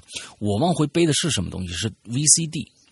那个 VCD 的量有多大啊？我是一个军用的超大的一个旅行包，里面全是 VCD，就是我买的各种各样的电影，就一大摞子，就是一大整包全是。完了之后，我被曾经坐飞机被查过好几次，就是以为我是卖这个东西的。完了，我说我说大哥，你看啊，这全都是拆封的，而且一个片子就一个。你看啊，你看这个，啊，你看这个，这这是人和狗，不是那个完了那个那个。大哥就问你能不能，大哥 租两包给他。有几次真的是你说对了，真的那他打开一看哦，是是这个呃。我确实是自己买的，他真的那个大哥就拿出来，就就就就就机场的人说：“哎，这好看吗？”我说：“特好看，你和你赶紧买一个吧。”完了之后，那个什么我也没给，没送他啊。嗯，完了，完了是这个样子的。结果我拿回家以后，我就拿这个《午夜凶铃》这个电影，我给我爸我妈看。呃，当时就来电话了，我们三个人都吓了一大跳，但是当时也就互相看了一眼。暂停下来，互相相视一笑，说：“哎呦，这这这个这个代入感实在太强了。”去接了一个电话，也没有什么发生什么奇怪的事情。确实是这样，就是你在看一个恐怖的东西的时候，什么才会让你恐恐怖恐怖？就是你可以联想联想到你真实生活中遇到的场景，才会让你现实的时候才会对照进现实才会恐怖。如果你看一个吸血鬼的一个故事，即使他血他抓着一个人啊，血流了多少，你。相对来说，你不会有太多的恐惧感，只能觉得啊，血腥啊，好好那种恐怖，那种恐怖是不会给你心理上造成任何影响的。而如果贴近生活，所以接下来一一一连串的时间，日本把一些东西用到了极致，就是跟身边啊最相关的东西，比如说厕所。比如说，一个房子里面闹鬼，里面这么有一个衣橱，一拉开衣橱，一个什么东西，你总会就你家也有衣橱，你不敢拉那个衣橱，到最后鬼来电，各种各样的电电话的一些技巧，短信的一些技巧，它全部都用用过来了。这种东西是高级的，所以说现在其实我们在在在写一些恐怖故事的时候，千万大家记住，真正出来鬼啊或者什么的，不是最可怕的，而是这些这些灵。也好，或者人造的一些恐怖点也好，一定要贴近现实，才能才能够给大家带来一个不一样的感受，不一样的感受。所以大家在参加我们这一次呃这个呃我们的征文季的时候，一定注意这个。如果你可以运用身边的一些现在常有的一些东西，来来塑造一个人物，来编一个好看的一个故事的话，那是最重要的。好吧，嗯，OK，就是你像现在说的这个，我我我插一个一一个小的一个事儿，就是关于这种照进现实的这种事情，让我想起了我之前就是呃好不容易搞到了那个什么的那个碟子，当时是跟我跟我姐姐一起在我们家，我说我搞到了一个特别特别好看的一个碟子，叫什么山村老师。哇，叫山村老师，我好，我忘了我在那个节目里没有说过啊。就是当时看山村老师的时候，就觉得，就你记不记得到最后的那个场景，在那个呃女主的男朋友家里边，他不是那那男朋友就是啊，我也喝了那水啦，然后怎么怎么着，那个就就从厕所里爬出来了嘛。嗯嗯嗯。就在那个时候，我跟我姐姐在这样那样一起看，然后看完以后，他。带着他这呃，是他借给我的碟子，然后他带着碟子走了。走了以后，留下我一个人在家里面回味这段情景的时候，当时我是坐在沙发上，然后我面对的是那个就是电视柜儿那个位置，电视墙。然后我在那想，我琢磨了半天，当时家里面一个人都没有。我突然就不知道为什么，我总觉得哪儿不对，然后就往左手边看了一下。嗯。就是大家应应该如果有看过这个电影的话，应该有记得一个场景是这个女的她男朋友就她上司第一次在家里面遇到这个这个鬼的时候是是想去厕所，但是从厕所里面出来的时候呢，就发现有一团头发，啊然后就跟着他，他从那个厕所就是一个他们家那个走道里面那样跑跑出来，然后就看到那个楚人美从厕所里面爬出来，嗯。然后沿着那个走道把他吓得很就是吓一跳那种。嗯。我我当时坐在沙发上，我就往左手边突然就看了一眼，嗯。因为我们家是阴面，然后一楼，我左手边突然看了一眼，我这个时候就惊恐的发现，我们家的那个布局，整个房间的布局跟她男朋友家的布局几乎是完全一样的，只是她的沙发是在。呃，跟我们家相反的位置，也就是我是面对着那个电视柜的那那个位置，是他们家沙发那个位置，只有这一个区别。就是说，他起来以后，不是当时有说是那个什么，呃，安慰他女朋友说，呃，我要去给你去倒一杯水，也意思也要让让他女朋友去喝这个水嘛。然后他站起来，他说不用了，不用去倒。然后他扭头说了一句要的，那个声音已经变成了楚人美的声音了嘛。嗯包括我们家厨房的位置跟他家厨房的位置都是一样的。嗯就当时那个感觉就，嗯，就不太好，反正啊，OK。对照进现实这个事儿真的是，嗯嗯。好，我们接下来这个这个倒数第二个大大能猫啊，不是大熊猫，少了三对点水、啊。大能猫大能猫。嗯，没长爪子。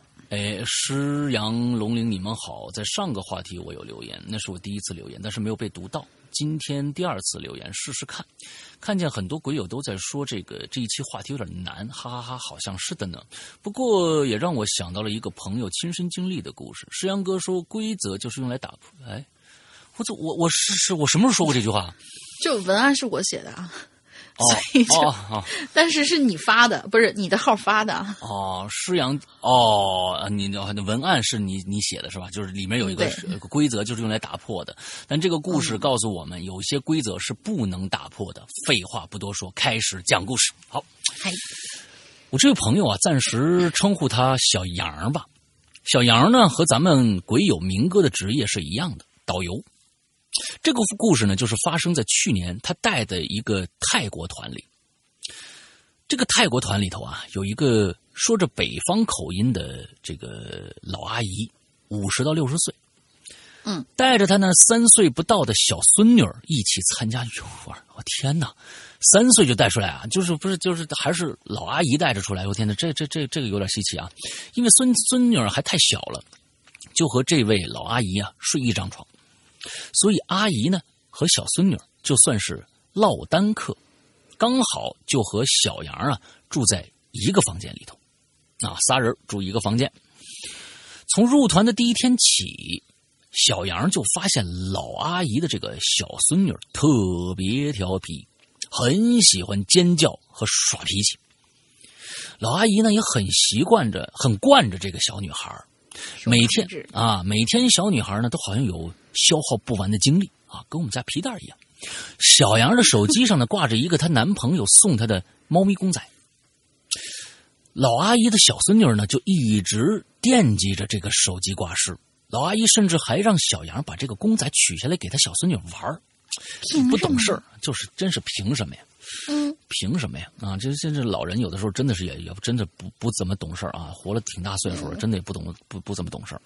小杨不舍得呀，所以拒绝老阿姨了，并请请她理解。这是她男朋友送的礼物，意义不一样。如果是自己买的呢，就取下取下来呀，直接送给小孙女了。老阿姨呢，还是因为这件事儿，生了小杨很久的气。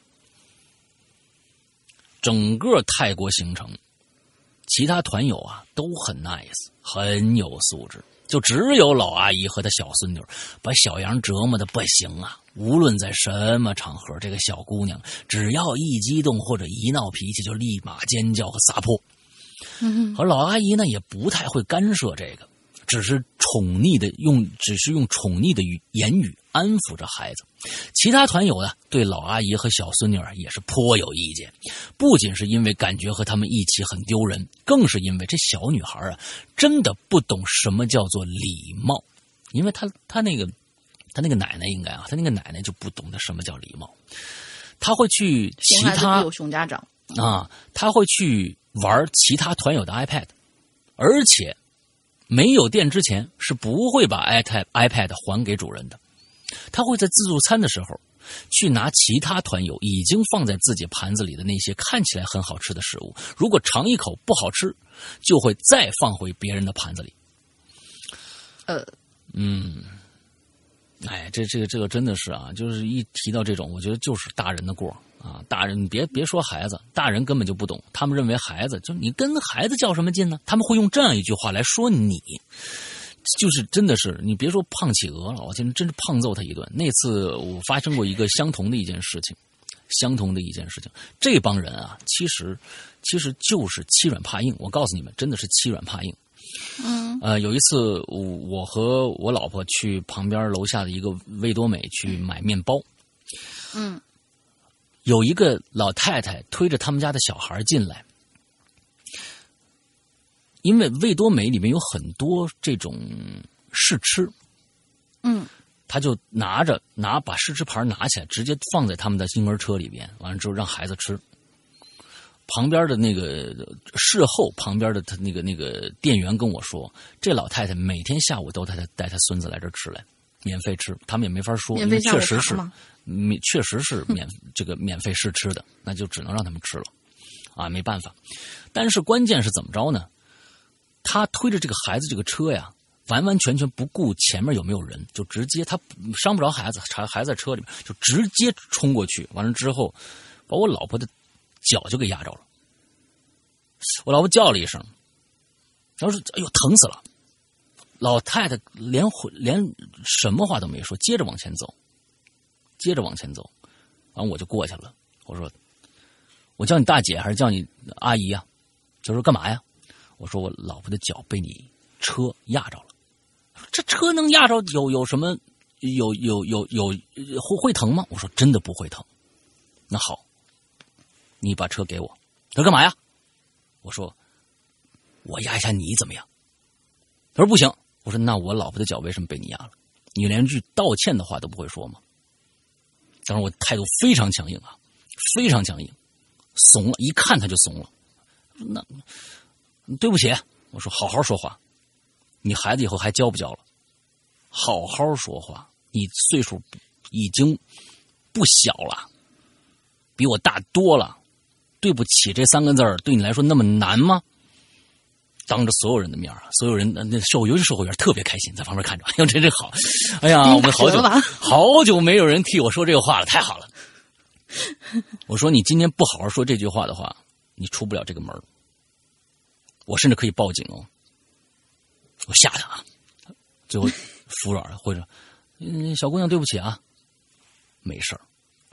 你说这句话就完了，没这么多的，剩下这些事儿，走吧，走吧，走吧。灰溜溜走了。嗯大家其以后其实他其实欺负的就是小姑娘，大老爷们儿他根本不敢。旁边我当时我在挑其他东西呢，他以为张迪就是自己来挑的啊，就是这我说说我老婆这名字说出来了，反正说那个旁旁边在他就就那个就压过去他也不管，所以就是所有的孩子都是大人教育出来的，以后碰再碰上这种人，啊，根本你就不用给他留情留留任何的情面。你们对他用，你也你也是在教育他，你把他教育了，他以后也不会怎么着了。嗯，他就就就是在里面就老实了，起码啊，嗯嗯好，那这这什么接着念啊，我们啊一一看到这个我就特别生气啊，嗯，在某个寺庙游玩的时候，小杨多次提醒老阿姨和小孙女说话小声一点，但似乎完全没有作用。更无敌的是，当小孙女吵着想要小便的时候，老阿姨居然带着小孙女在寺庙的一棵树下完成了小便，而厕所其实就离那棵树不到一百米的地方。当场，小当时小小杨立马就有一些不太好的预感，因为常年跑泰国的小杨听说过很多关于佛牌养小鬼的事儿，还有很多同行朋友讲给他的那些亲身经历的诡异事件，他就特别在意和忌讳这方面的事儿。寺庙是当天最后一个景点。游玩结束之后，大家一起回酒店享用自助餐。从上车回酒店开始，老阿姨和她女儿就不太正常了。平时吵吵闹闹的祖孙俩人，从上车就开始特别的安静。小杨以为是他们玩累了，所以就没在意。可回到酒店开始自助餐的时候，奇怪的事情可就发生了。平时抢着去夹好吃的祖孙俩，都特别安静的坐在自己的座位上，盘子空空的。就那么坐着。小杨注意到了祖孙俩的异常，便上前来询问。这小杨真是个好姑娘啊！老阿姨只对小杨说了一句：“说，给我拿点纸巾来吧，啊，给我拿点纸来。”本来呢，每个餐盘上都配着这个餐巾纸，但当时老阿姨的那张餐桌上放置餐巾纸的盘子是空空如也。小杨立刻从其他桌给老阿姨拿了几张餐巾纸过来，拿到餐巾纸的阿姨看了那纸巾几秒钟之后，很淡定的把这纸巾呢就撕成了小长条。哦，哎，这小杨说哟。这阿姨又搞什么幺蛾子呀？是不是啊？接着老阿姨呢，做了一个举动，把小杨吓得不轻。就看着老阿姨把那餐巾纸撕成小条之后，把那纸条就放进嘴里吃起来了，表情很淡定，就像是吃手撕面包一样。小杨见状，立马去阻止老阿姨。老阿姨看着小杨说。我饿呀！小杨立马拿着盘子去给祖孙俩装了很多好吃的。老阿姨和小孙女也没有表现出特别的有胃口，只是默默的吃着盘子里的食物，吃完了也没有再去装第二盘。当天晚上回到房间的祖孙俩也特别的安静，玩了一身汗的他们没有洗澡也没刷牙，早早就睡了。平时他们呢都会闹到很晚才去洗澡刷牙。而且洗澡睡睡觉，和第二天早上，老阿姨在餐厅又开始撕餐巾纸吃了，并且有点阻止不了的价值，感感觉她好像饿了很久，给她递面包培根呢都不感兴趣，就是吃纸，吃的是津津有味而小孙女呢，也是安静的坐在奶奶身边，漠然的看着眼前发生的一切，谁和她说话也不搭理。小杨感觉到事态严重了，就联系了他一位老朋友。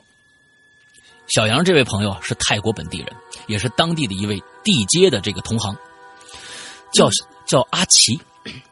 小杨给他，呃，小杨给阿奇讲了这个事情的前因后果，阿奇呢只是默默摇摇头，然后专门带着老阿姨和他孙女重新返回了那那他那天他们随地大小便的这么一个寺庙，因为当天小杨还要继续带团，所以啊没跟去。结果晚上回到酒店之后，小杨一回房间就看着祖孙俩都躺在床上睡着了。阿奇也没多说什么，只是对小杨说：“祖孙俩应该没事了，在他们后天回国之前，祖孙俩不要再做出任何不尊重和不雅观的行为就好了。”直到现在，小杨也不知道阿奇那天带祖孙俩回到那个寺庙到底做了什么。小杨只是告诉我，在阿奇。带祖孙俩从庙回来的那个晚上，因为担心他们，小杨一晚上都没睡踏实。当他半梦半夜醒来的时候，他想看看祖孙俩有什么异常没有，就睁开眼睛，借着微弱的光线望向老阿姨和他孙女睡的那张床。小杨清清楚楚的看到有个人形的身影站在祖孙俩床头，那个身影微微的弯着腰。大家想一下这个。《咒怨》第二集啊，第一集还是第二集？嗯，好像在盯着祖孙俩看。嗯，小杨怕自己刚醒过来看错了，还很认真的看了很很认真的看了很久，确定之后，吓得小杨只能假装翻了个身，大气都不敢喘的继续装睡。小杨还说，自从阿奇带老阿姨从庙里回来之后，老阿姨没再吃纸，但是也没有再和除了他孙女以外的人说过一句话。而老阿姨的孙女也变得不爱说话了。每次小杨逗小姑娘说话的时候，那个小姑娘都把目光投向小杨的身后，然后微微皱起眉头。这其实就是，我就是就说说狠一点，就是报应。就真的是多行不义必自毙啊！就是对对这样这样，就是他们对自己的这种完全没有没有认知，还觉得嗯强词夺理这些人，我觉得只有这样的一个方式，就是说只有暴力拆解，我天，我才才是一个一个一个一个唯一的啊一个对付他们的套路，就是让他们害怕。你你这么做，就是错的。因为什么？法律为什么制定出来？就是给坏人，你做错了，我就罚你，要不然枪毙、嗯啊，要不然关你十年，就让你害怕。人本身就是这样一个动物，如果没有人去教育的话，他认为他做的没错，所以在纵容对方的一个错误的行为之前，大家不要就是说，哎呀，这面子啊，你看老老人了或者怎么，老人就不需要教育吗？一样需要教育。如果他做错了的话，一定要说，让他害怕，让他害怕才行。而且大家坚信有的时候只是坏人变老了而已。对对对对对对对对能干出这种事的小时候年轻时也好不到哪去啊你就真的是嗯尊老爱幼我们是应该做的但是也要看尊什么老爱什么幼啊这是一个前提这是一个这要不然我们就变成了一个迂腐之人了是老的是幼的我们就要那就变成溺爱宠爱了一样的。所以都有都是有前提在这儿放着，我们才去才去做这件事情的，好吧？今天我们最后一个故事，嗯。嗯，最后一个故事，Undertaker，Undertaker 吧，嗯，对，嘛意思不知道。Undertaker 幺六九三，这是北京话的一个英语啊，Undertaker 啊，Undertaker 啊，特北京老北京。哎，这哥们叫什么呀因为我？Undertaker 最不是因为我最近做图的时候就一直在听郭德纲嘛，所以就嗯，懂的。Undertaker，哎，南城的那种，就是这这吃面呐，吃什么村儿啊？就这种嗯，对对对，份儿份儿的那种感觉。这是一个脱离了套路的假人故事。故事发生在二零一七年的初夏。嗯。那一年，我在现实生活中遇到了很多不太称心的事儿，对社会感到了极其的失望。嗯。而这个时候，一位网友的出现，给我灰暗的人生带来了一丝色彩。嗯。他就是本文的主角，让我着迷至深的男子 MC 刘先生。啊？MC 刘先不，MC 刘先，他是 MCL 啊，MCL 先生。我觉得姓马吧，啊，对啊，啊，嗯，对啊，马成林先生。啊，瞎说，嗯，马成林先生啊，好吧，嗯，嗯下文就简称他为 CL 君。哦，我刚才打出来一个“处理”俩字儿，那就是嗯马处理。先生吧。马处理可以。啊，不要不要下去，就是 CL，就是 CL，那 CL 君，嗯，CL 是混迹于某社交平台的，八二年生，处女座，艺术从业者，长发飘飘，身形纤细高挑，面容完美，具有雌雄莫辨的阴柔气质。嗯这些都是从他平时发言有意无意当中透露出来的，让我莫名的顿生好感。进一步观察他的时候，得知他是一名录音师，呵，还真是刘先生，嗯精通音乐艺术各种流派，在香港的大型唱片公司就职，认识不少名流，这让我好感更深了一些。这个人真的特别高产。那段时间，他每天都在平台上发表不下三篇文章，回答各种各样的问题，涉猎领域包括但不仅限于音乐、绘画、历史、地理、文学、时尚、美妆、整容、医学、影视、动漫、灵异，这绝对是我师傅刘先生。不是，我觉得他是一个百度百科吧，嗯，这个，令我钦佩的五体投地。他经常提及自己有一些凄冷冷的过去，以及久治不愈的抑郁症，让我崇拜之余还为之心酸。嗯他因病休假，所以拥有很多时间上网，这对我来说正是与其结识的最佳机会。呃，少女心爆棚的我简直是花痴啊，忍不住去撩他了。端午节快乐呀！哼哼，节物真是节日，真是一个好的幌子。我就给他这样发了一个，啊哈，谢谢你也是，少吃点粽子，对人不好。对人不好，对身体不好，人家写着对对人不对好，对人对人身体不好，对身体不好。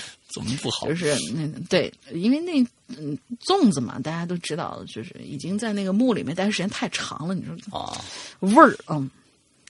不久之后，就接到了他的回复，美丽而厉害的他竟然如此平易近人。呃，两三天之后的一个中午，我收到了 CL 主动发来的信息，他对我说，他受够了网络环境，被人谩骂时，他想退出那个社交平台。嗯我又急又难过呀。一番理解后，便是一番理解后，便试着问他有什么其他的联络方式吗？他就秒回了一串微信号。哦我的天哪，让我受宠若惊！我作为网友才认识他两三天、三四天，微信这么私密的聊天工具，真的没有关系吗？你三四天就这样，嗯这个体无完肤的就爱上了一个一个这样的一个虚无缥缈的人吗？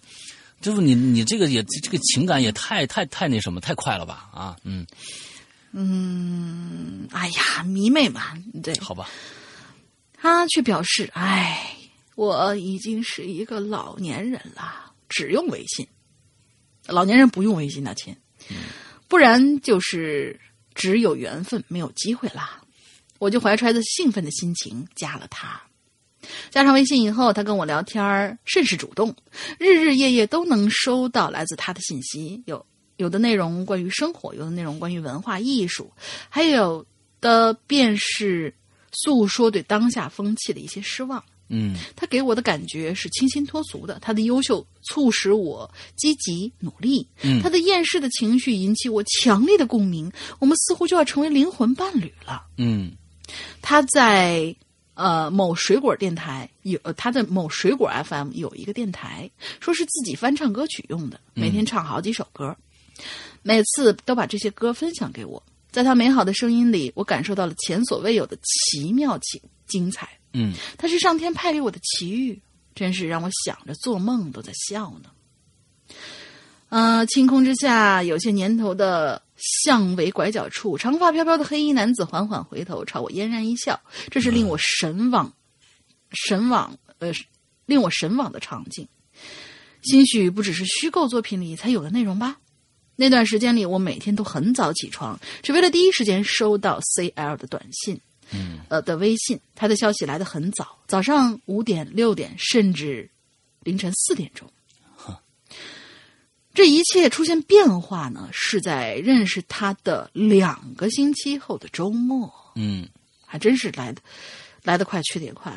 我在首页发现 C L U 写了新的文章，我就囫囵吞枣的读了一遍，却越读越熟悉。这篇文章貌似在哪儿看过呀？不祥的预感促使我将文字复制到了搜索引擎，果然，整篇文章是直接从其他的网络网站上面复制粘贴的，并非他的原创。我又把他其他的文章和段子放入搜索引擎，结果依旧如此。他发的照片，我甚至也都找到了出处。嗯我失落的问他怎么回事儿啊？没想到他的态度瞬间冷了下来，批评我好奇心太强了，并且说：“愚蠢的人类，你不适合跟我讲话。”从此以后便不再回复我任何信息了。呃，我对他的感觉早就已经不是一般性质的网友了。他早带给我的美好就两个星期就可以说早就了吗？啊，对啊，三个星期就可以分手啦。对，这一个一个一个巴掌拍不响的事儿啊。嗯，对。他带给我的那些美好，让我无法冷静思考问题。见不到见到他不理我，我就一个劲儿的道歉，两只眼睛隐隐的发酸。我觉得他不会是骗子，不会的，那么美好的一个人。嗯尽管苦口婆心劝我，劝我，呃，尽管朋友苦口婆心劝我及时止损，我还是执迷不悟，就像着了魔一样。后来我跟 CL 重归于好，他似乎对之前的口角也既往不咎。我又能每天每夜都收到来自他的消息了。他总给我讲起他的发小，还有他可爱的妹妹。他的发小很喜欢他，但是他不喜欢男人。他的妹妹是热爱热爱二次元的腐女，比他小十岁，长得很漂亮。他给我编织了带有小小丧气的温馨片段，我给自己催眠说这些啊都是真的。嗯只是每次我略微清醒的问起一些关于他个人的事情，侥幸求一个真相，他就会指责我说我想敲诈他，啊然后就将我删除。嗯每当这个时候，我都会毫无骨气的向他道歉，求他把我加回来吧。然后两个人就又恢复如初了。那个时候我就在想，即使他的文章、段子、照片都是假的，他还有歌呀。嗯把两个报上名字的音，呃，两个报上名字的音频文件呃，还有两个报上名报得上名字的音频文件，那些应该做不了假吧？嗯直到七月的一个周日，我偶然听到跟听到了跟他在水果 FM 发布的一模一样的歌，连唱之前的致辞都是一模一样。嗯我感觉到崩溃了，打字的手都颤抖，失去力气。我哭着发语音问他怎么回事啊？这一切都是为什么？还问呢啊？可是对方却万分镇定的用文字回复说：“你是在哭吗？”我以为他理解我的这份不安和质疑，抹着眼泪开始询问，直到没想到他直接说：“切，你们这些货色我见多了，你们就是想敲诈隐私。乖，我救不了你，去看医生吧。”嗯，接着又是删好友的戏码。嗯，这次争吵让我沉消沉了两天，日夜呃夜里反复梦到他回复我的信息。那个时候的我一直坚信他不存在任何问题，他所有的抄袭、盗图、盗用音频作品都是为了自我保护而已，不让别人查到他的隐私。他曾经在网上发过身份证照片，如果是骗子，他不可能这个样子的。嗯再说，网上可是一点都找不到他骗钱什么的痕迹，肯定是我误会他了，是我太多疑了。嗯没有了他，我的梦都是褪色的。嗯功夫不负有心人，几番道歉之后，我们又和好如初。我请问，如果他只用微信的话，你到哪儿去道歉的？嗯，不是加嘛，就是咱们我要加会员，就是那种方式，你知道吧？啊，对对对，大家一定加会员的时候记住，我要加会员，然后他会问你是不是那个呃要买会员呀？一年二百三十八元，你有什么什么的设备？你一定要回复。哎哎，串串台了哈，sorry，嗯。往后我没敢再质疑他什么，只是发现他前前后后几乎所有的文章、回答、歌曲、照片，甚至是发给我的话，都是复制盗用的，就连错别字、跑调也错的一模一样。所谓的痛苦经历也都是洗稿洗来的，还自编自导，呃，自演了很多戏码。嗯时间来到了秋天，我对这个人不再有之前那么深切的好感，开始整理有关于他的信息。我新注册了一个账号，伪造了新的身份，在网上跟别人讨论有关这个人的事情。这才知道，CL 发给我的信息都是群发的，嗯同时发给很多人。身为大佬的他，在网上互动网友几乎都是妙龄女孩、涉世未深的学生或者是社会新人，单纯是这一类人群最主要的特征，而我只是他一个不称心的猎物。和他心意的是那几个对他丝毫没有表现出怀疑的女孩子，他好好心的通过淘宝寄礼物给他们，帮忙查学习资料，把自己的妹妹介绍给他们认识。某个女生告诉我，她所谓的妹妹也加了他微信，也主动跟他打，呃，也加了他的微信，也主动跟他打电话，一打就是一个小时。就这个妹妹啊，加了这个女孩儿，电话那一头，一个普通的极，呃，一个普通话极其不标准准的女生，机械般的夸着自己那无所不能的哥哥，根本就难以打断，特别的诡异。至于他在水果 FM 的两段提到自己的呃演说录音，哼，淘宝一搜，有的是代读文章的服务，哎，能挣钱啊，我我也去。身份证，我想大概也是 PS 的杰作吧。清醒之后，我变得更加的厌世了，对于人性也也唯有质疑了。简言之，变得不再愿意相信任何人。我对这段过往念念不忘，常与各种路人分享。嗯，CL 君这个似乎未曾骗到钱财的骗子，还是在互联网上继续活跃着，他的人设也在不断的变化着。嗯至今我还是搞不明白，这个人他究竟是图什么呢？嗯最让我感到不寒而栗的是，那段时间我对他的痴迷，那种抛却自尊、是非观乃至自我意识的痴迷。嗯，作为一个男生，老大来分析一下。我我分析不出来，因为这这我分完全分析不出来。我觉得所有的事情，如果你就是为了一份虚荣心啊，我觉得挺可怜的。这个人首先啊，这个 CL 君啊，挺可怜的。他如果说啊，嗯我是骗你钱，那起码他还有一个一个目的性。的性如果如果什么都没有，就是为了在显示他对对对天下事的无无所不知。其实，我觉得他从他几说的几句话里面就能看得出来说什么啊，你你有病，你不适合跟我聊天这这是一个精神上有有有一定问题的一个人，他是有精神病的。障碍，我觉得。他是有精神病的，有可能真的是一个。所以我在我在我在看完整个故事以后啊，我觉得 Undertaker 这个这个这个鬼友呢，我是认为，呃，千首先你要想一想，这些事情都是一个巴掌拍不响的事情。那么他呃，你你们只认识了三天，你就对他完全的就就就是变成了那样的一个状态，完了两个星期以后就感觉好像一生一世了，这样的一个状态是否是对的？那么，呃，为什么因为这样的一个人就会觉得整个人生那么的晦涩？只是花你你的人生中的两个两周，甚至可能可能不到一年吧。咱们说一下，因为到秋天嘛，什么这个那的，可能不到一年，可能半年的时间，会让你对人生产生晦涩的感觉。那么，那其他的好的真善美的东西，在这个世间世间上大大的呃。存在的，为什么不去追求那些东西呢？那你不去追求那些东西，是否也是因为自己个身的一些喜好问题导致的呢？这些东西可能你要想一想了，并不是呃，并不是有人有人这个社会要想方设法的去欺骗你，去害你。那你的周围的生活环境是一个怎么样子的？是否是因为周周围的生活环境导致了这样的一个一个状态呢？那你自身有没有什么问题？这是我觉得应该留留给 Undertaker，呃，这个我们这位鬼友自己去想一想的。那甚至我都觉得，那呃，作为一个一个一个人来说，那你在这里面描述了一个女孩子和一个叫 MCL 这样的一个人的一个一段非常非常离奇的不可理喻的故事。那么有没有可能 Undertaker 就是 MCL 呢？我要说这个哦。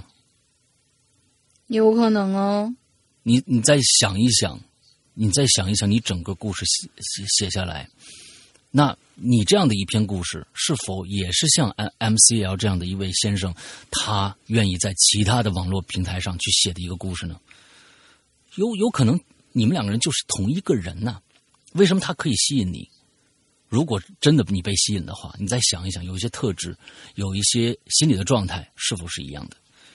这个要要要就好好想一想，嗯，OK，那这个脑洞开的真假的暗黑呀。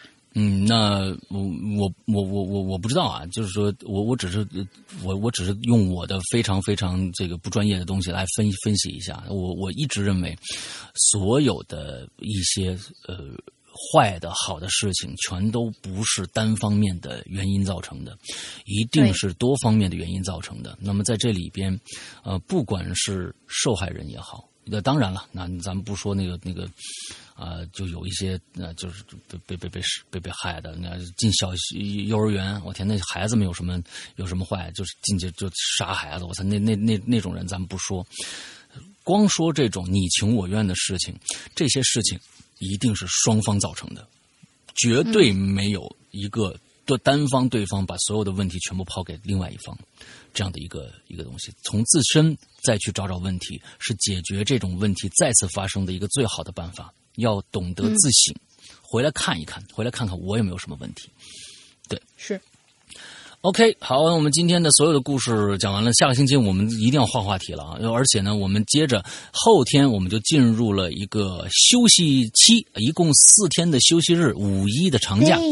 完了之后呢，在这长假里边，我们依然非常非常专业的，我们依然非常非常不辞辛劳的断更。好吧，呃，这个在这呃五月一二三四号四天的时候，我们不管是这个我们的免费平台，还是我们的这个会员专区，全部都是处在一个断更状态的啊。完之后，我们星期天，从星期天应该星期天大家还要继续工作嘛？星期天的时候，我们正常开始更新。好吧，嗯，大概就是这样的一个状态。那么在结尾的时候，我们前面已经说了我们的进群密码了。在结尾的时候，还是要跟大家说，在五一的时候，如果你要去一个一个地方玩，那么路途上你用什么来打打，来这个打发你无聊的时光呢？那呃，这个鬼影人间的会员专区服务是你一个非常非常好的一个选择，因为如果你现在购进了，就有大量的嗯，够你听呃三到四年这个这个。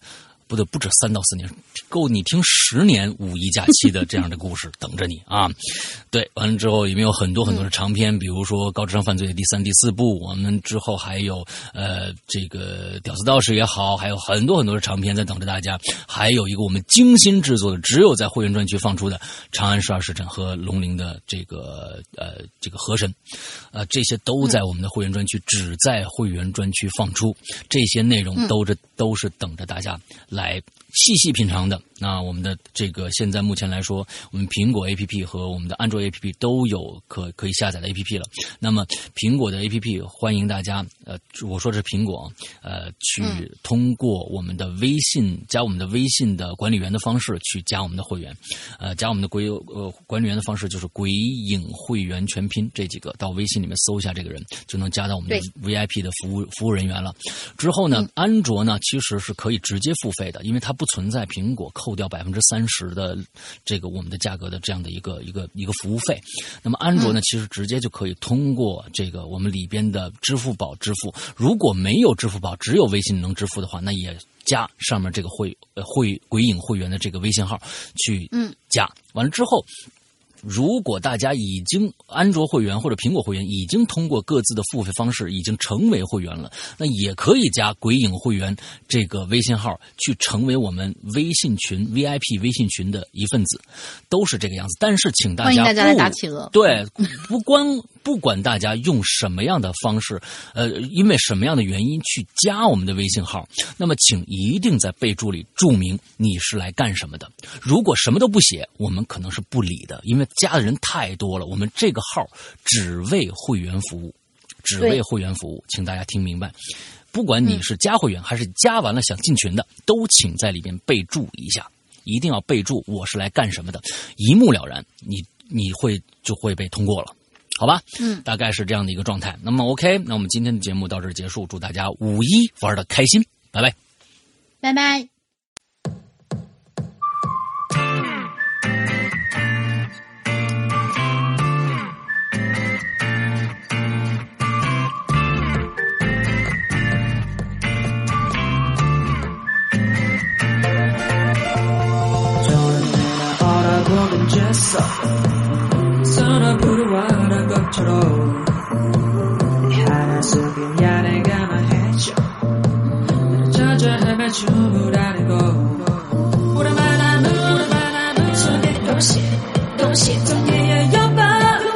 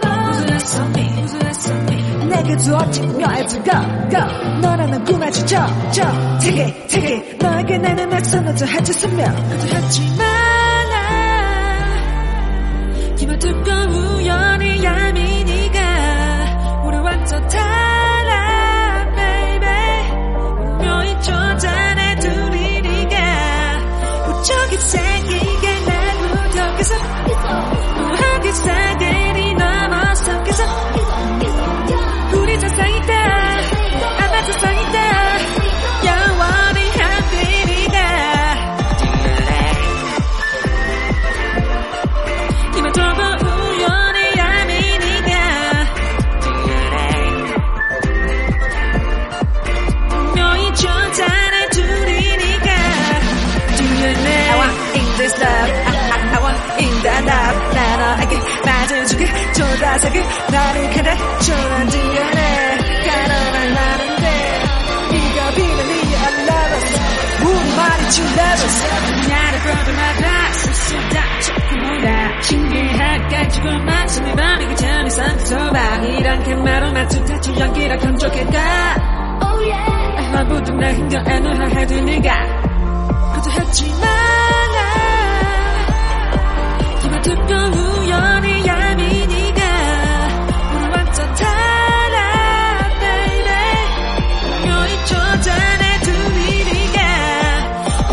생기게 나부터 계속 계속 무하게 살들이 넘어서 계속 계속 계속 우리 세상이다 아마 세상이다 영원히 함께리가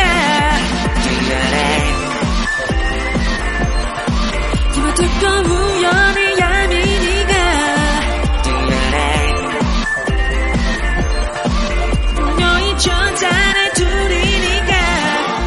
그러지 말라. 우려는 저자는 우리니까